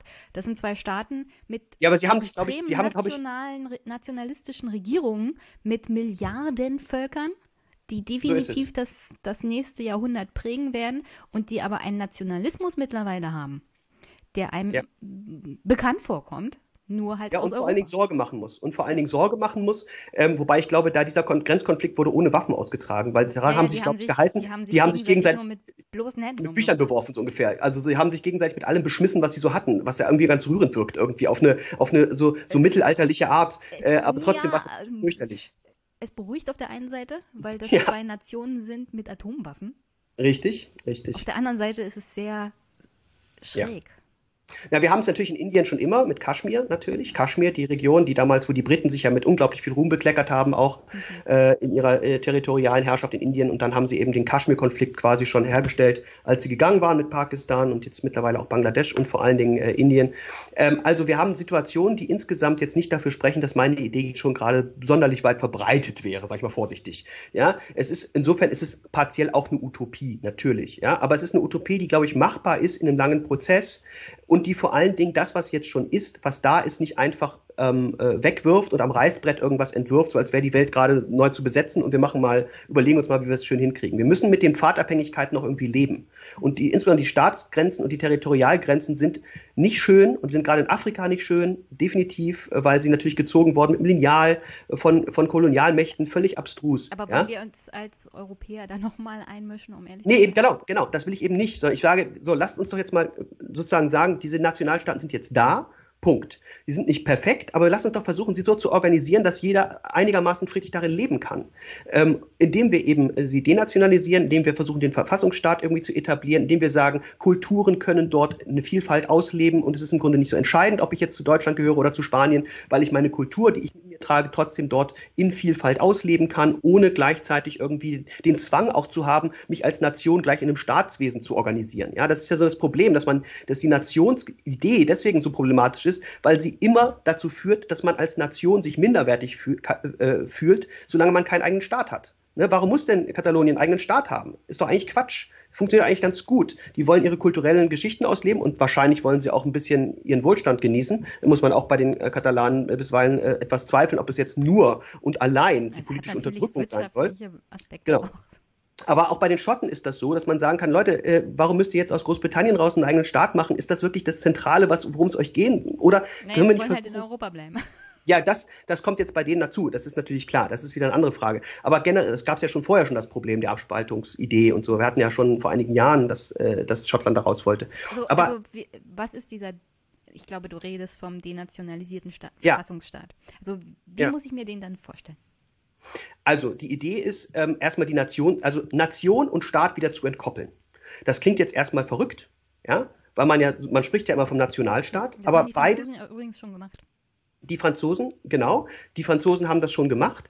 Ähm, aber vor allen Dingen ist mir wichtig, dass wir auch sprachlich uns das wieder klar machen, dass das kein Jungtim ist, das zusammengehört, Nation, Staat, sondern man kann das wieder trennen. Und deswegen war es mir ja auch so wichtig in meiner Definition der Staatsmerkmale, das Staatsvolk, Schrägstrich die Nation, erstmal rauszulassen, um zu zeigen, es kann Staat geben, ohne dass es zwingend in einer Nation organisiert sein muss. Sondern wir können den modernen Staat lassen, können den Nationsgedanken aber davon trennen. Mein Vorschlag ist eben anders als andere Vorschläge, nicht den Nationalstaat insgesamt zu überwinden zugunsten eines Dritten, der Europäischen Republik, der Weltorganisation oder irgendwas, sondern zu sagen, wir entkoppeln die beiden und lassen aber beides bestehen. Der moderne Staat definiert seine Zusammengehörigkeit eben nicht mehr über Nation, das haben wir kurz schon angesprochen, sondern auf andere Art und Weise, spricht von Staatsangehörigkeit und nicht mehr von Nationalität. Das wäre schon mal eine sprachliche Verbesserung. Wird natürlich schwer. Wir sprechen ja auch von den United Nations und so weiter. Das hat sich so durchgesetzt, dass wir glauben, dass Nation und State im Grunde das Gleiche sind, dass wir das schwer haben werden, das zu entkoppeln. Aber das ist die theoretische Idee. Und die Nation kann aber fortbestehen, genau wie Religionen fortbestehen können im koranischen Verfassungsstaat. Und wir lassen die eben dadurch in Ruhe, dass wir ihnen eine gewisse Form von Autonomie geben. Also wir können der Nation quasi den gleichen Raum geben, den wir etwa äh, den, der katholischen und der evangelischen Kirche in Deutschland geben. Warum denn nicht? Die haben eine gewisse Selbstorganisation, die haben eine gewisse Autonomie. Und das passt auch deswegen, weil historisch natürlich die Nationsidee mit irgendwie so eine Art Religionsersatz ist. Ja, es ist im Grunde eine Religion. Ne? Also es ist ja für keine Idee sind mehr Leute gestorben als für die Religion und für die Nation. Und das liegt wahrscheinlich daran, dass sie auf einem ähnlichen Glaubensfundament irgendwie ruhen. Ja? Das heißt, meine Idee wäre, mit der Nation sozusagen das letzte sakrale Element aus der staatlichen Sphäre zu lösen. Denn der Staat will sich ja eigentlich antireligiös oder nicht, nein, falsch, also nicht religiös definieren, ne? also neutral. Wenn aber mit der Nation quasi was Sakrales die ganze Zeit bei ihm mitschwingt, ist das natürlich irgendwie schwierig. Ne? Und das heißt, ich will diese sakrale Ebene gänzlich vom Staat lösen, sagen, das geht runter auf die gesellschaftliche Ebene. Man kann sich zu Nationen zusammenfinden, man kriegt dann auch Autonomierechte, man kann seine kulturellen Feste feiern ähm, und so weiter. Ähm, also Gleichheit in Vielfalt, wenn man so will. Ja? Auch auf der staatlichen Ebene. Und der Staat definiert sich nicht mehr über die Nation, sondern über andere Zusammengehörigkeitsmerkmale, die erlernbar sind. Das ist der denationalisierte Staat. Ähm, und der kann in der Theorie gut funktionieren. Äh, richtig überzeugend habe ich, äh, ähm, oder überzeugt habe ich jetzt noch nicht so viele. Aber ich glaube zum Beispiel, dass Deutschland, das deutsche Staatsangehörigkeitsrecht gar nicht so weit weg ist. Wir, wir, wir definieren die deutsche Staatsangehörigkeit ja aus verschiedenen Gründen nicht ethnisch mehr. Ne? Äh, sondern wenn man Deutscher werden will, ist das äh, die Voraussetzung vor allen Dingen, dass man eine gewisse Zeit lang hier gelebt hat, eine Sprache nachweist und ähm, dass man ähm, dass man sich quasi äh, äh, integriert hat, wenn man so will, auf eine bestimmte Art und Weise. Aber wir, wir sagen zum Beispiel nicht per se, ein Muslim kann bei uns nicht Deutscher werden oder, oder sowas. Das wäre auch, wär auch Quatsch. Wir stellen trotzdem in Deutschland fest, dass wir bei dem, bei dem, bei dem Test bisweilen noch seltsame Fragen stellen. Ne? Muss ich ganz, also bei dem Staatsangehörigkeitstest muss man mal gucken, ja, welche Fragen man da stellt. mit Bürokratie zu tun. Du weißt doch, deutsche Bürokratie ist ein bisschen behindert. Ja, aber das ist, das ist so ein Test, gibt es okay. Man muss die richtigen Fragen stellen. Und wenn man dann irgendwelche komischen Großereignisse abfragt aus der Historie, muss man sich die Frage stellen, ist das entscheidend, um Deutscher zu sein? Wenn ich 90 Prozent der Menschen auf der Straße anspreche auf diese Ereignisse, haben die keine Ahnung, was das ist. Null. Keiner weiß das. Ja, also wenn ich jetzt, schon wenn ich den Namen Bismarck erwähne, behaupte ich, dass äh, wenige auf der Straße angesprochen, die Deutsche sind, qua Geburt, ja, mir was über Bismarck erzählen können oder was weiß ich, über die Völkerschlacht bei Leipzig oder sowas, ja. Äh, trotzdem finden wir solche Fragen aber dann bei den Leuten, die Deutsche werden wollen. Wo ich mich frage, kann das dementsprechend eigentlich entscheidend sein, dass man diese Fragen beantworten kann, um Deutscher zu sein? Ähm, ist, oder ist es einfach nur schön, wenn die das wissen? Aber wofür ist das eigentlich schön? Wenn man es offensichtlich, offensichtlich nicht mal den eigenen Leuten beibringt, äh, die das hinterher nicht wissen. Ja, aber ähm, da gibt es da gibt's halt auch Ansätze, wie man zum Beispiel auch europäische Identität herstellt. Und Identität scheint für ein funktionierendes Staatsgebilde immer noch ziemlich wichtig zu sein. Ja, Und bin ich ganz Geschichte bei ist dir. ein großer Teil von einer Identität eines Staates. Ja, aber und, und Frau Assmann würde mich jetzt auch in der Luft zerreißen. Hat sie auch. Wir haben E-Mail-Kontakt und äh, sie hat sozusagen äh, mir Ahistori, äh, also das Ahistorische nicht vorgeworfen. Wir haben ein sehr nettes Gespräch geführt, aber sie fand das eben kritisch bei meinem Punkt. Und ich bin auch gar nicht ich sehe das äh, auch jemand. kritisch, weil ich Ja, absolut, ich finde das absolut. schon wichtig. Also vor allem Aber jetzt lass mich mal eine. Gegen, ein Gegenbeispiel. Ja, ein Gegenbeispiel, ein Gegenbeispiel. Ich bin also ich bin ja nur der Letzte, der ahistorisch wäre, wie du an meinem Buch ja auch siehst. Ich versuche ja selber. der- So, aber also der entscheidende ahi- Punkt ist, Historisch ist es auf keinen Fall. Der, der Punkt ist, die Frage, die sich doch stellt, ist, wenn das so entscheidend ist, dass ich Neuankömmlingen das abfrage, müsste ich dann nicht konsequent genug sein, zu sagen, in regelmäßigen Abständen muss ich das offensichtlich auch mal die Deutschen fragen? Und wenn die das nicht beantworten können, also wenn die alle durch diesen Test fallen, wo ja auch übrigens politische Strukturen abgefragt werden, dann müsste ich die eigentlich ausbürgern. Warum, äh, warum, wenn ich das hätte verlange, wenn das dagegen. Ja, okay, gut, aber- ja, aber wenn- anderen, der dem das gar nicht. Ja, aber die Frage, das ist doch eine berechtigte Frage. Ja, also wenn ich das berechtigte verlange für das Eintreten in nur den Raum, Spaß. weil das so wichtig ist für den Raum, in dem ich bin, Mhm. warum ist es dann aber so unwichtig, dass ich offensichtlich bei keinem, der es nicht hat, irgendeine Konsequenz draus ziehe? Und ich glaube, es spricht eher einiges dafür zu sagen, für das Zusammenleben im Jetzt, für den respektvollen Umgang miteinander. Und um den geht es am Ende bei Herrschaft. Für das sich, sich, sich, sich sozusagen Mhm. Ja, das Zusammenleben im Jetzt Ja, aber da ist nicht entscheidend. Frau Assmann recht, weil wir aus Geschichte halt bestimmte Sachen lernen. Und aus deutscher Geschichte musst du viele, viele bestimmte Sachen lernen.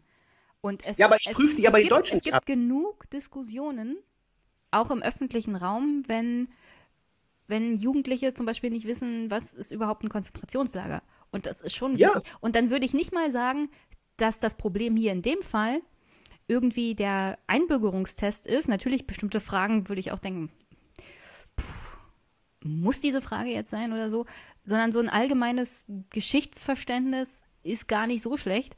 Und wenn die Bürgerinnen und Bürger das in der Breite nicht haben, dann ist es das Problem von Geschichtsunterricht, Ja, von den absolut. Bürgerinnen und Bürgern, die schon hier sind.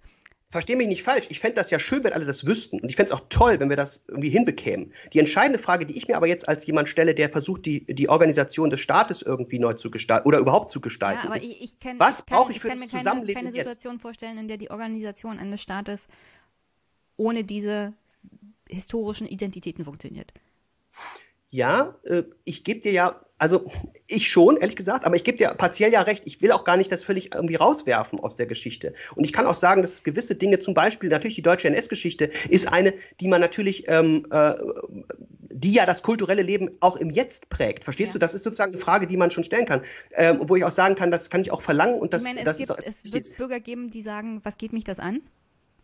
ja, Gibt Nicht es. nur Bürger, die hier geboren sind, sondern auch Bürger, die, die dann dazukommen. Und richtig. ich finde schon, dass das jeden was angeht, der in Deutschland leben möchte. Ja, genau, genau. Das kann man aber begründen, dass das für das Jetzt sozusagen auch eine Relevanz hat. Und dann kann ich diese geschichtliche Frage auch verlangen, weil das, das Zusammenleben im Jetzt gewisse ähm, äh, Voraussetzungen äh, auch da, deswegen hat, weil wir diese Geschichte haben. Sozusagen, also der, der, der Umgang, wie wir miteinander reden, wa- was wir, was wir auch immer wieder diskutieren mit Rassismus äh, oder wie wir umgehen mit der Kolonialgeschichte oder wie wir mit, äh, mit der Frage von Entschädigungen jetzt in Polen oder so aus. Und, äh, das ist entscheidend und wichtig auch für das Jetzt, um das Zusammenleben zu verstehen und den kommunikativen Raum zu öffnen.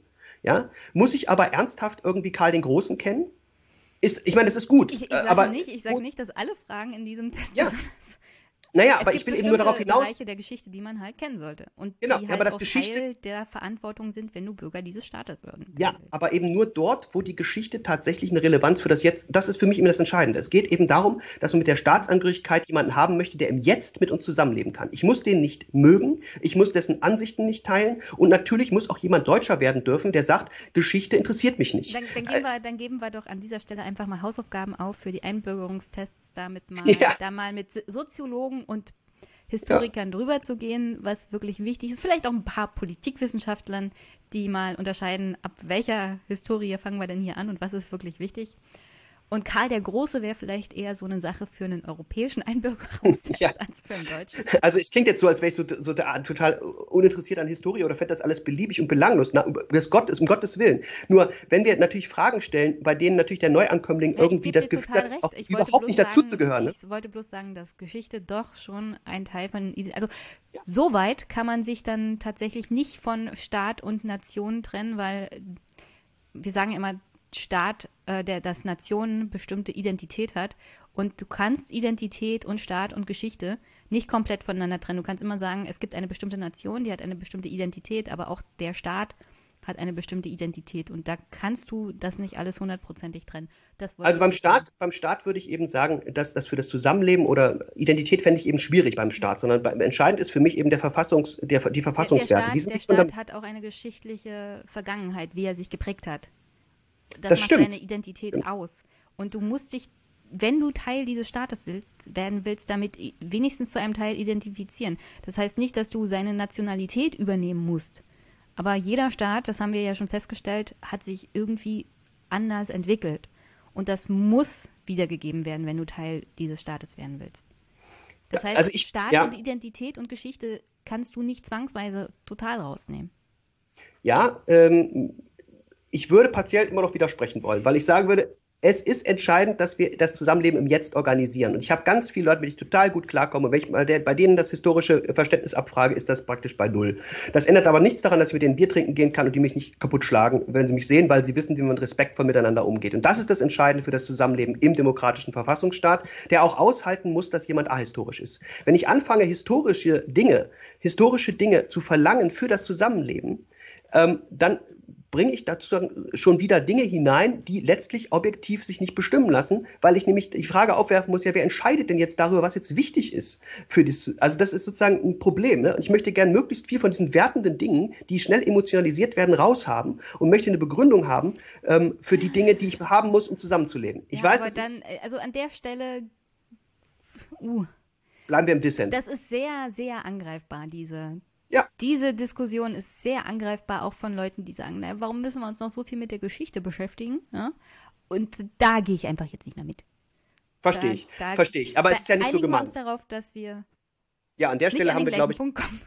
Genau, aber das ist ja völlig in Ordnung. Das ist ja der Diskursraum der demokratischen Ordnung, den ich so huldige in meiner Verlustdemokratie etwa. Wir müssen überhaupt nicht auf den gleichen äh, Punkt kommen. Wir müssen uns ja nicht in allem einig sein.